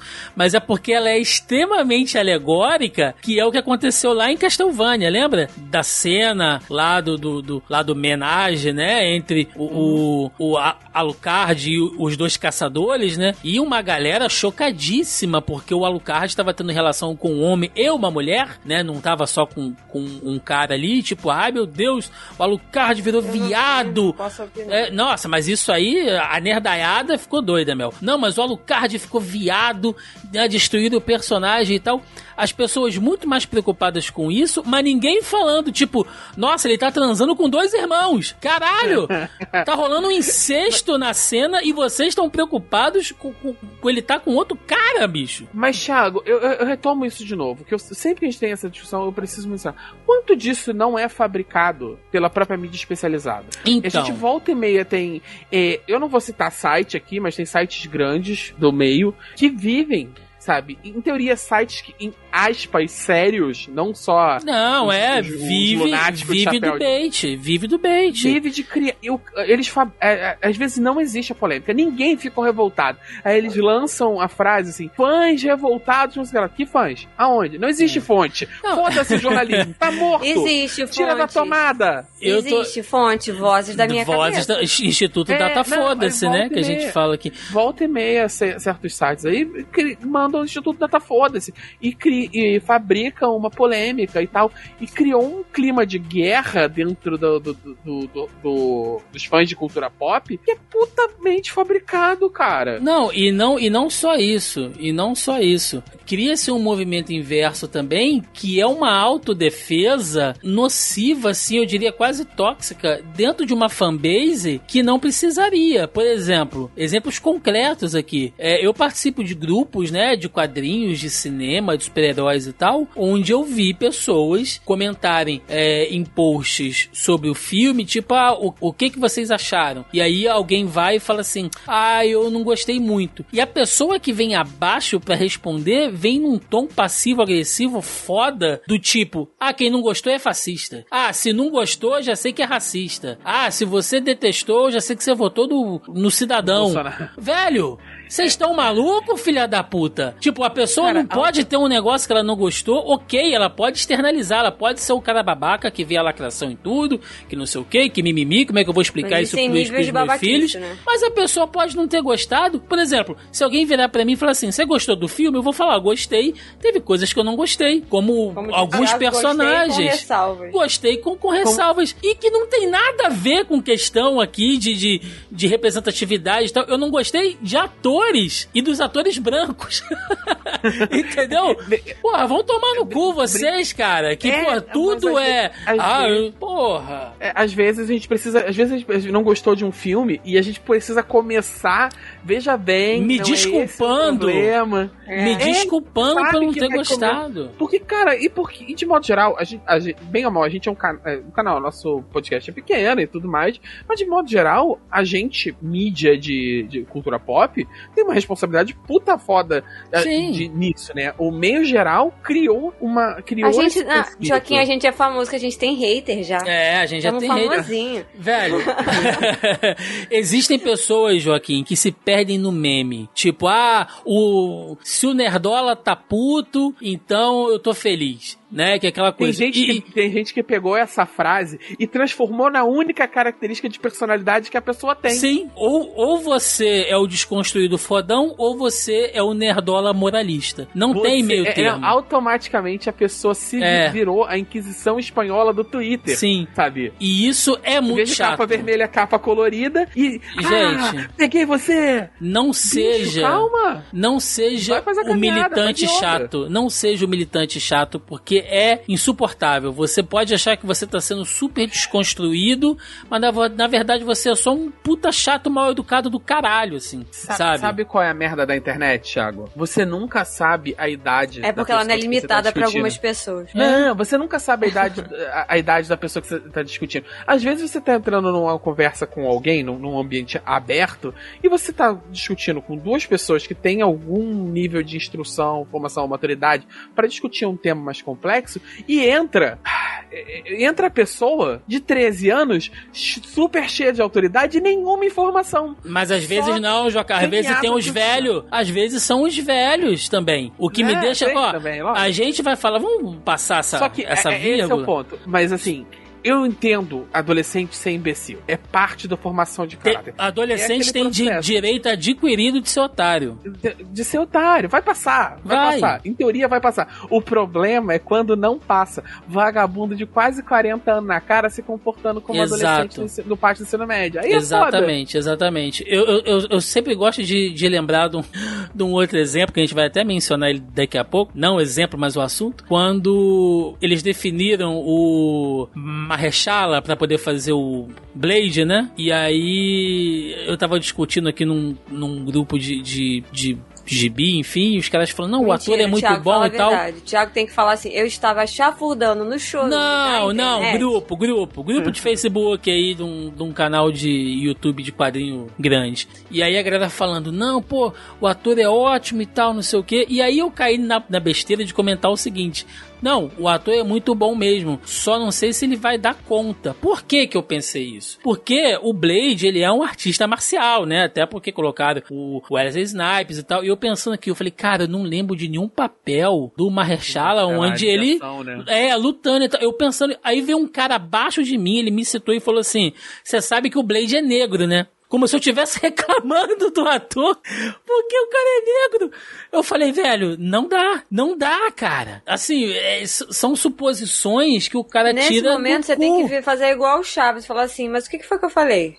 Amigo, vai volta, e falar volta assim, ali é, e, lê. Velho, desculpa, é, você é isso, burro. Você fala desculpa. assim, não, mas tá. Aí você, Você- tem que responder é. assim, ok, mas o que, que foi que eu falei? É. Eu já fiz isso várias vezes. Eu falei, ah, X coisa. Ah, não, mas você sabe. Mas o que, que foi que eu falei? Pois é, é, é, é difícil, Aí a Melissa. pessoa, ah, não, mas eu entendi não sei o que. Eu falei, ah, mas o seu entendimento não foi o que eu falei, não é? É difícil, é difícil pra caralho. Isso é Ah, um problema seu. O Porra. que você entendeu é um problema É. exclusivamente seu.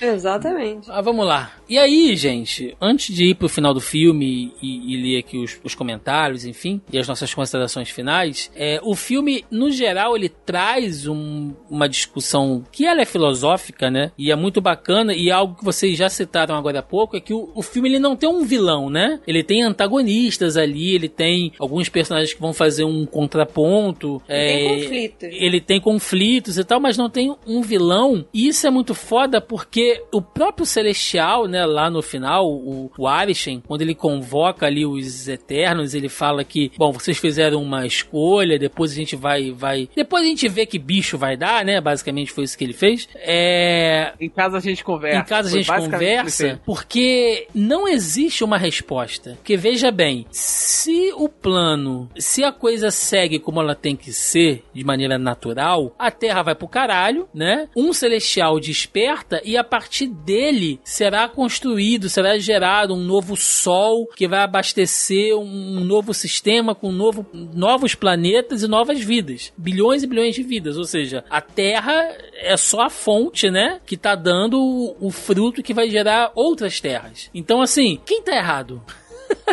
Depende do ponto de vista, né? Do ponto de vista do terráqueo, os celestiais estão errados, porque a gente vai morrer. Mas do É, ponto mas de é vista do espaço. Kingo, né? Sim, cara, e é muito foda isso, né? Isso Você é. literalmente matou bilhões de vidas, bilhões, e que é dito literalmente isso, bilhões de vidas, você matou Sim. sóis no plural, sóis no plural, Sim. por, pra proteger a vida na Terra. Por que, que a vida na Terra é tão mais importante que todas essas outras? Exato, exato. Isso é muito foda no filme. Isso é muito legal no filme, né? Ah, Porque é o planeta que tá os outros heróis da Marvel. É. Matar, não tem mais universo. Não, mas, mas, mas isso, isso é, é específico. A que ela decide, ela muda, né? Quando ela vê isso. Esse planeta tem uma coisa muito diferente dos outros. Sim. Se eles conseguiram. É diferenciado. se eles conseguiram. Se daqui que saiu as pessoas que resolveram a crise do Thanos, esse planeta, de fato, tem uma coisa que talvez mereça ser preservada, sabe? É, essa é a justificativa dela. Sim. O que faz A sentido dis- pra a- caralho. A, a justificativa. É aí que tá. A justificativa da. Por mais que seja herói, mas uma vez retornando, a justificativa da Cersei é extremamente egoísta. É porque eu gosto daqui. Foda-se os outros planetas, eu gosto é, daqui. É, é É isso. aqui que eles fazem meu chocolate quente, né? É porque ela é uma adolescente. É porque aqui tem Instagram, foi o que ela tava pensando. É. É porque aqui tem celular, né? É. Ai, meu Deus do céu. É... Gente, cenas pós-créditos. Vamos falar aqui. Tem a cena do Jon Snow, que pra quem não sabe, né, o Kit Harington agora será o Cavaleiro Não, Negro. pera, essa é a última cena, não é? É a primeira. É a segunda. Ah, pode ser, tanto faz. É, será o Cavaleiro Negro. E assim, por pura conveniência, a gente tem um personagem que ia ser o Cavaleiro Negro namorando com uma Celestial, Joaquim. Coincidências acontecem, né? Tudo bem. Eu achei que você fosse falar que ele era do Night's Watch e tá virando negro de novo. Ah, olha, eu não tinha feito essa referência maravilhosa. que é um personagem que a gente vai aprofundar mais, tá? Quando é, é, chegar a hora. Mas ele já foi um Vingador. Olha só, vejam só vocês, que novidade. Já Mas foi. a gente volta naquela, quem que não foi um É, Vingador, já foi né? Eu, sindicalizado. Joaquim. já foi sindicalizado, inclusive tem até carteirinha, gente. Vocês não sabem, os Vingadores têm carteirinha. É maravilhoso isso. Ele vai ser o Cavaleiro Negro, né? Que tem a pegada lá da maldição daquela espada, que vai transformar ele, que vai dar os poderes lá de Cavaleiro Negro e tal. E quando. Ele começa a falar isso no final do filme, né? Sim. antes dela ser arrebatada lá, Sim. ele fala, tipo, ah, eu queria contar pra você que a minha família também tem uma questão aí. Eu também tenho problema de família e tal, né? complicada, e aí ela, uf, é arrebatada. Exatamente. E antes que ele possa tocar na espada e teoricamente se transformar ali com a maldição, é, alguém chama ele e pergunta se ele tá preparado para aquilo ali, Melissa.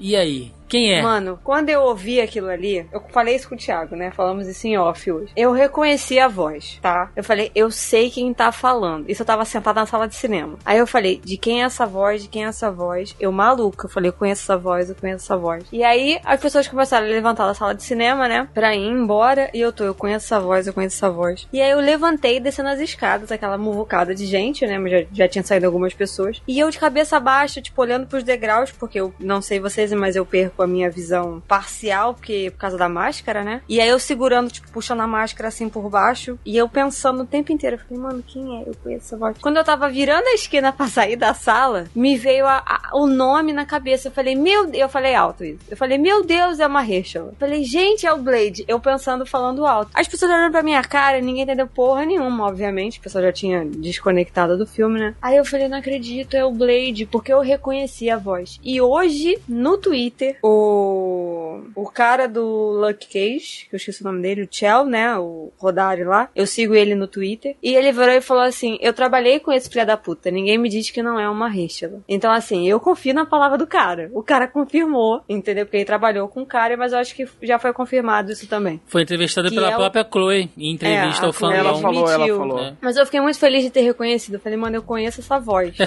eu sei quem está falando. E aí eu falei, ah, assim, não conheço o personagem do Kit, não faço ideia. Mas eu sabia que era o Blade, porque eu reconheci a voz do Maheshal. Agora, o Harry Styles, eu falei, o Harry Styles, eu falei, mano, o que, que o One Direction tá fazendo aí? E- e- cara, o Oswald momento que eu Patton, que eu reconheci uma outra voz também, porque a voz daquele.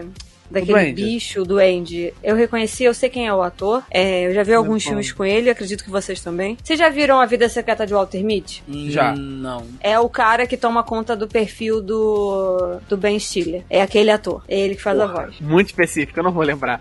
É. Cara, esse foi um momento Ah, que ele trabalha em. Agents of Shield. Pera, ele tá em Agents of Shield. Ok, ele tem já sei várias... quem é. Tá, que tá, ele é tá. duplicado, Já que ele é sei. duplicado. É esse Aham. ator. Tá, agora, quando você falou, ele tá em agenda, pum, caiu a ficha. Exato. Mas eu queria dizer que eu fiquei muito confuso nesse momento no cinema, né? Que na hora que aparece o coisa, vão falando, ele derrotou o Black Roger, eu falei assim, nah, não é possível. Star Fox mesmo? Éramos o Star Fox, sei que aí entra o maluco, né? Com a caracterização clássica do Star Fox. Aí, eu, aí caralho, começou uma gritalhada no cinema. Ai meu Deus, ai meu Deus, ai meu Deus. Eu, caralho, não é possível, tá o fã clube do Star Fox aqui. Vou Mal te falar que na minha esse sala puto. também tinha. Na minha sala também tinha, galera, os fãs do. Não, o do meu, Star meu, Fox. meu foi de boa. Alguém virou e falou Não. assim: o que, que o One Direction tá fazendo aí? Não, aí ficou é, várias meninas. Ai meu Deus, não sei o que. Que porra é essa? Que isso? O que aconteceu? Star, Star Fox tá famoso? Essa porra do personagem mais bizarro que a Marvel já fez. Troço mais esquisito que já botaram nos Vingadores. Mal eu sei quem é o personagem. Como é que tá? Aí, André, Joaquim, é o Harry Styles. Eu, quem? O cantor. Ah, Ela falou uma música específica. Eu, ah, ok, isso explica. É o Watermelon Sugar High. É, eu gosto dessa música. Sugar. É, essa, ela citou essa música. Eu, ah, eu, ok, isso explica. Que é irmão do Thanos. Olha só. Então, assim, tem coisa. Tem coisa pra explicar. Mas eu vou te dizer que eu fiquei mais empolgado com o Blade, cara. Vamos juntar o Blade com o Cavaleiro Negro, Joaquim. Caralho, o que que Não, pode mano, vir, o ma- cara? gente, Isso é muito. Isso, Isso é, é- isso é uma parada que eu jamais É acreditaria. que ia loucura. acontecer. Gente, Loucura. contextualizem quem é o Cavaleiro Negro.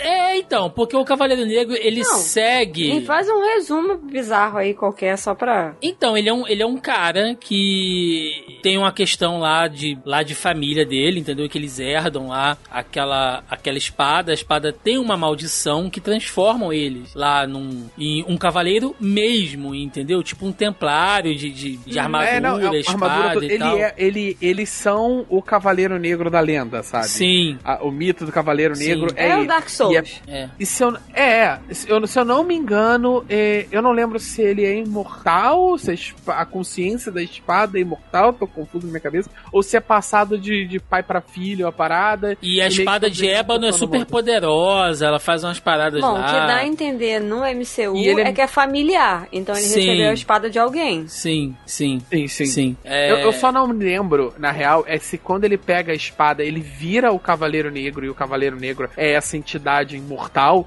numa linha meio Dr. Dr. Fate da, da, Mar- da DC, sabe? Uhum. Que é o capacete lá, não sei o que, e meio que vai passando de hospedeiro em hospedeiro e o capacete é uma entidade imortal, ou se ele é só uma pessoa, só o título que vai indo pra frente, a, transform, a aparência e o título, né? Isso eu não tenho, eu não lembro exatamente.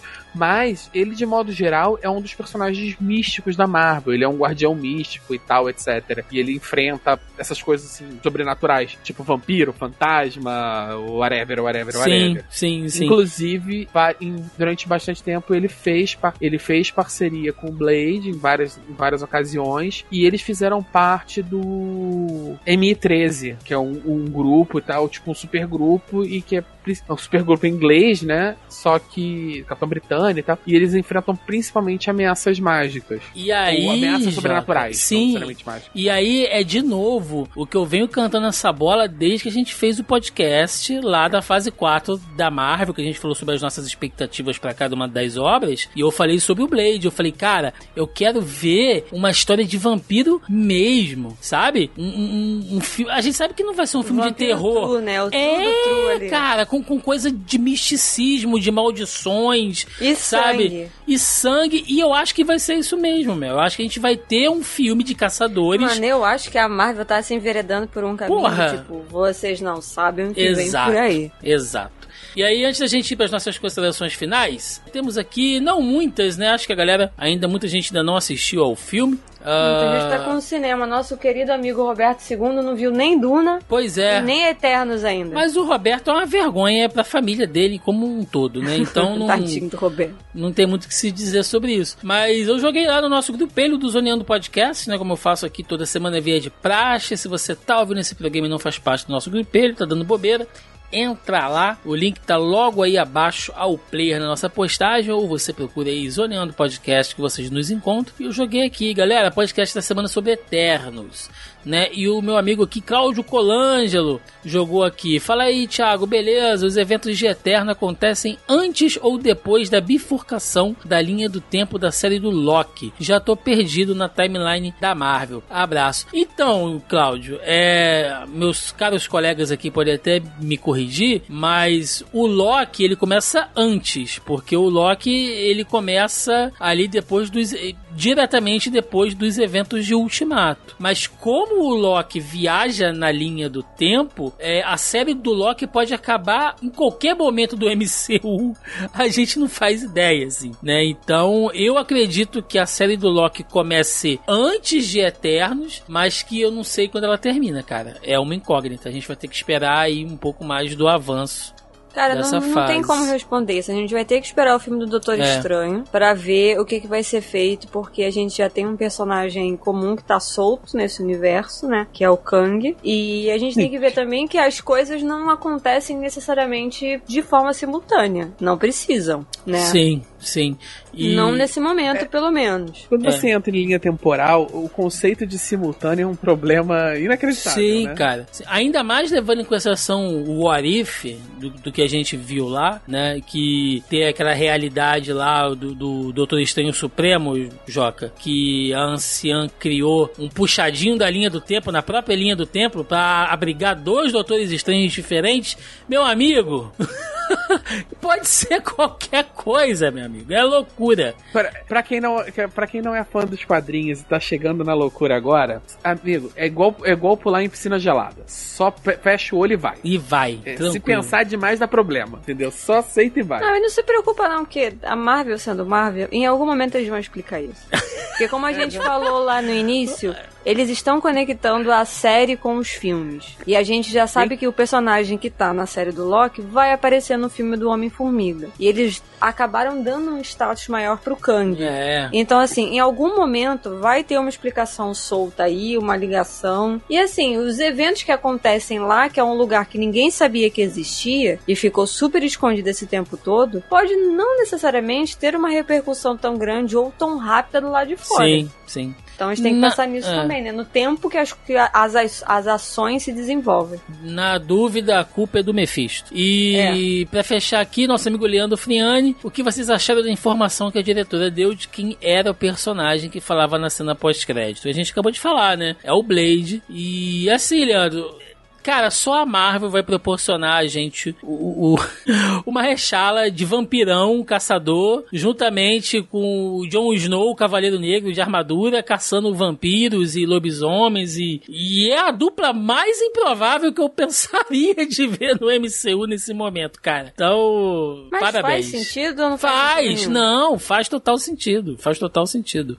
É porque é aquela coisa que você fala assim: ah, nunca vão fazer isso aí, né? Aí pronto, já estão fazendo. Nunca ah, diga nunca. Nunca né? diga nunca. Gente, considerações finais sobre Eternos, Melissa Andrade. Cara, eu gostei. É, eu não achei que fosse ser a merda toda que a crítica especializada tava falando. Como a gente sempre fala por aqui, eu principalmente vão tirar suas próprias conclusões, né? Ouçam um podcast, mas assim, vão lá ver o filme para ver se vocês concordam ou com o Thiago, ou comigo, ou com o Joaquim, ou se vocês não concordam com nenhum de nós três. Assistam por conta própria, tá? Independente da maneira que vocês vão assistir, assistam o filme. É, é bom, tá? Não é, oh meu Deus, é um Vingadores da vida, mas é, um, é bom. E, cara, eu gostei, principalmente porque acredito eu que eu tô acostumada com o trabalho da diretora, então meio que entendi a visão dali. E, assim, é, eu tô muito feliz de não saber, eu já falei isso em outros podcasts, mas, assim, a minha felicidade maior neste momento é não saber o que vem depois. É não tomar spoiler, porque vocês não têm como, saca, estragar isso pra mim. Vocês não vão internet, vocês estão me ouvindo na internet, vocês não vão conseguir estragar porque vocês não sabem o que, vai ser depois, vocês não fazem ideia do que, a Marvel tá fazendo. Então, tipo assim, eu tô muito feliz em não saber o que, que vai acontecer depois. Mas eu estou muito curiosa para saber como que essa galera toda vai voltar aí. E se o Harry Styles vai só ser aquela participação ali, ou se eles realmente vão fazer isso, né, e trazer o personagem de uma vez por todas. Muito bem, Joaquim Ramos,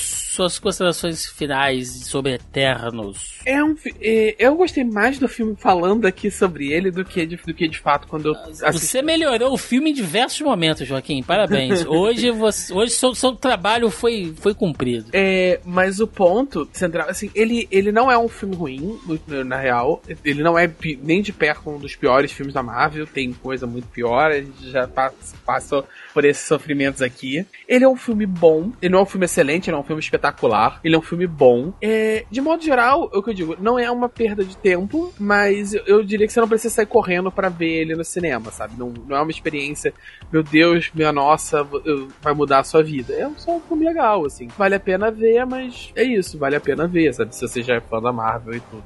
Eu acho que ele tem vários pontos interessantes, assim, que a gente já trabalhou, falou isso aqui hoje, de quanto ele melhora, de modo geral, a, o conceito de roteiro pra Marvel, né? Mas isso é interessante mais empiricamente do que, de fato, a execução. E é isso, é um filme bacana, assim. Eu acho que ele teve alguns potenciais desperdiçados na, na, na Salma Hayek e no, no Gilgamesh, mas é um bom filme. É, eu, eu concordo com o que os meus caros colegas falaram aqui. Ele é um bom filme, tá? Uh, ele tem uma assinatura muito específica, ele é bem autoral, assim. Eu, dos pontos negativos, se eu tiver que apontar, né? É, é, só que eu acho que alguns atores realmente não entregaram, assim, ou alguns personagens não foram bem desenvolvidos, né? Como eu falei aqui, do meu ponto de vista. O que também é um risco de você pensar em fazer um filme com tantos, entre aspas, protagonistas, né? A gente sempre acaba, a gente sabe que nunca dá pra, né, dar espaço para todos igual, assim. E sempre uma parcela vai sair um pouco desfalcada nesse sentido. É, e além disso, talvez a trilha sonora não me marcou, assim, em um momento a trilha. A gente. Geralmente os filmes da, da Marvel tem, tem trilhas, né? Tem aquela música tema do herói que, que fica depois que quando toca você já sabe que é do personagem. No caso dos Eternos, para mim, ficou muito tipo, é, né? Eu acho a trilha sonora realmente. Não sei, vou pegar pra ouvir depois aqui só a trilha, mas a princípio é bem esquecível, assim. É, mas no geral é um bom filme, ele traz conceitos novos, né, pro MCU importantíssimos importantíssimos, né? Então eu acho que você precisa ver. Eu acho que ele abre portas, ele planta sementes ali, é, sem querer fazer um trocadilho, mas planta sementes realmente muito importantes aí pro MCU. É isso, gente. Vamos lá, vamos pro encerramento. Vambora!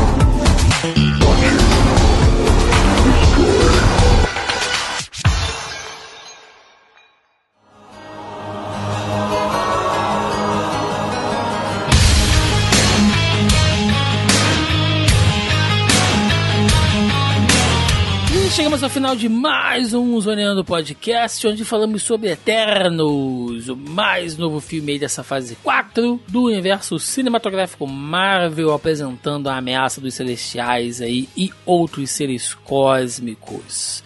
Foi um bom programa, a gente falou bastante, a gente debateu muito aqui sobre outros comportamentos, sobre outras posições, que é sempre muito legal, assim, né? Muito bacana quando a gente consegue trazer outras discussões além, né, de, de só o filme, de só a obra para o podcast. Então, aquele momento para recadinhos já básicos que vocês tiverem. Joaquim Ramos. Então, não pode, é, como sempre eu tenho falado da mesa de RPG que eu tô narrando, é, ela mantém nesse, né, às quintas-feiras, 8 horas da noite, no mesmo canal do Twitch. E no, e no. E a gente tem botado os vídeos das mesas gravadas no, no canal do YouTube homônimo. Eu vou passar pro Thiago os links pra estar na postagem. E de modo geral, eu, todos os meus projetos estão atrasados, porque na atual conjuntura da minha vida, eu mal tenho tempo para gravar esse daqui e tá vivo. Não sei como é que é. E Melissa Andrade, a mulher imprensada pelos cães, seu, seu oh. jabá. é isso, gente. Seguimos lá na Twitch. Dias alternados agora, porque eu tô trocando minha agenda, então tô testando aí os horários bizarrinhos, às vezes de madrugada, às vezes à noite, às vezes de tarde. Então cola lá pra jogatinas criminosas, joguinhos point and click com foco narrativa. Tô testando uns jogos novos aí, ganhamos uma skin nova de um joguinho, inclusive um joguinho brasileiro, que é um Metroidvania super bonitinho de um bloquinho joguinho que cola língua na parede, que é o Super Mambo Quest. É um joguinho muito legal, desenvolvido na nossa terrinha aqui, né? É um estúdio que fica em Niterói. E tá lá na Steam, tá baratinho, gente. O jogo custa menos de 30 reais. Se vocês puderem lá comprar, vai ser muito bom. É bem legal, é bem divertido, tem um certo nível de dificuldade. O jogo, aliás, a dificuldade do jogo é progressiva, é bem legal mesmo. Tem umas tiradas engraçadas assim, né? Português Brasil, vocês sabem. E é isso, gente. O jogo tá disponível aí para PC, para Switch e também para celular. Olha só, Android e iOS, quem quiser. E é isso, tô fazendo jogatinas lá na, na Twitch, tô fazendo uns testes novos. Já botei layout novo lá, tá tudo bonitinho. E é isso, colhem lá pra, pra me fazer companhia, pra gente bater um papo. Eu sei que pelo menos de quinta a domingo eu estou lá, mas tô tentando abrir durante a semana também. E é isso, só colar lá na Twitch. O Thiago vai deixar o link aí. It's Melissa BZ. Vão lá, eu vou adorar bater um papo com vocês e responder perguntas e falarmos bobeiras sobre o que eu estiver jogando. Maravilha! Gente, recadinhos de sempre aqui mais uma vez. Lembrando que se você está ouvindo esse podcast e não faz parte do nosso grupelho do Zoneando Podcast, tá dando muita bobeira. O link tá na postagem aí logo abaixo ao player, ou você entra lá no Facebook e procura, né, pelo Zoneando Podcast, que você acha lá o nosso grupelho, onde toda semana, via de regra, eu solto o tópico da pré-pauta pra galera deixar comentários, perguntinhas, enfim construindo aqui o programa conosco.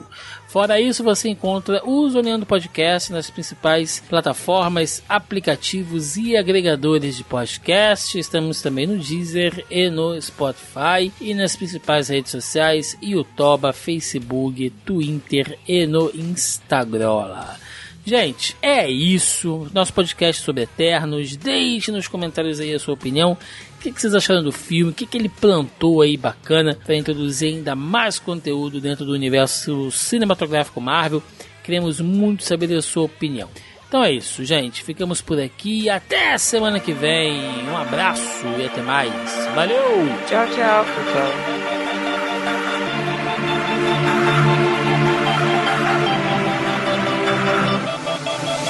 I will run alone tonight Without you by my side I guess you had a place you had to get to. I know your eyes are now inside. The walls you hide behind. And I saw the truth inside the real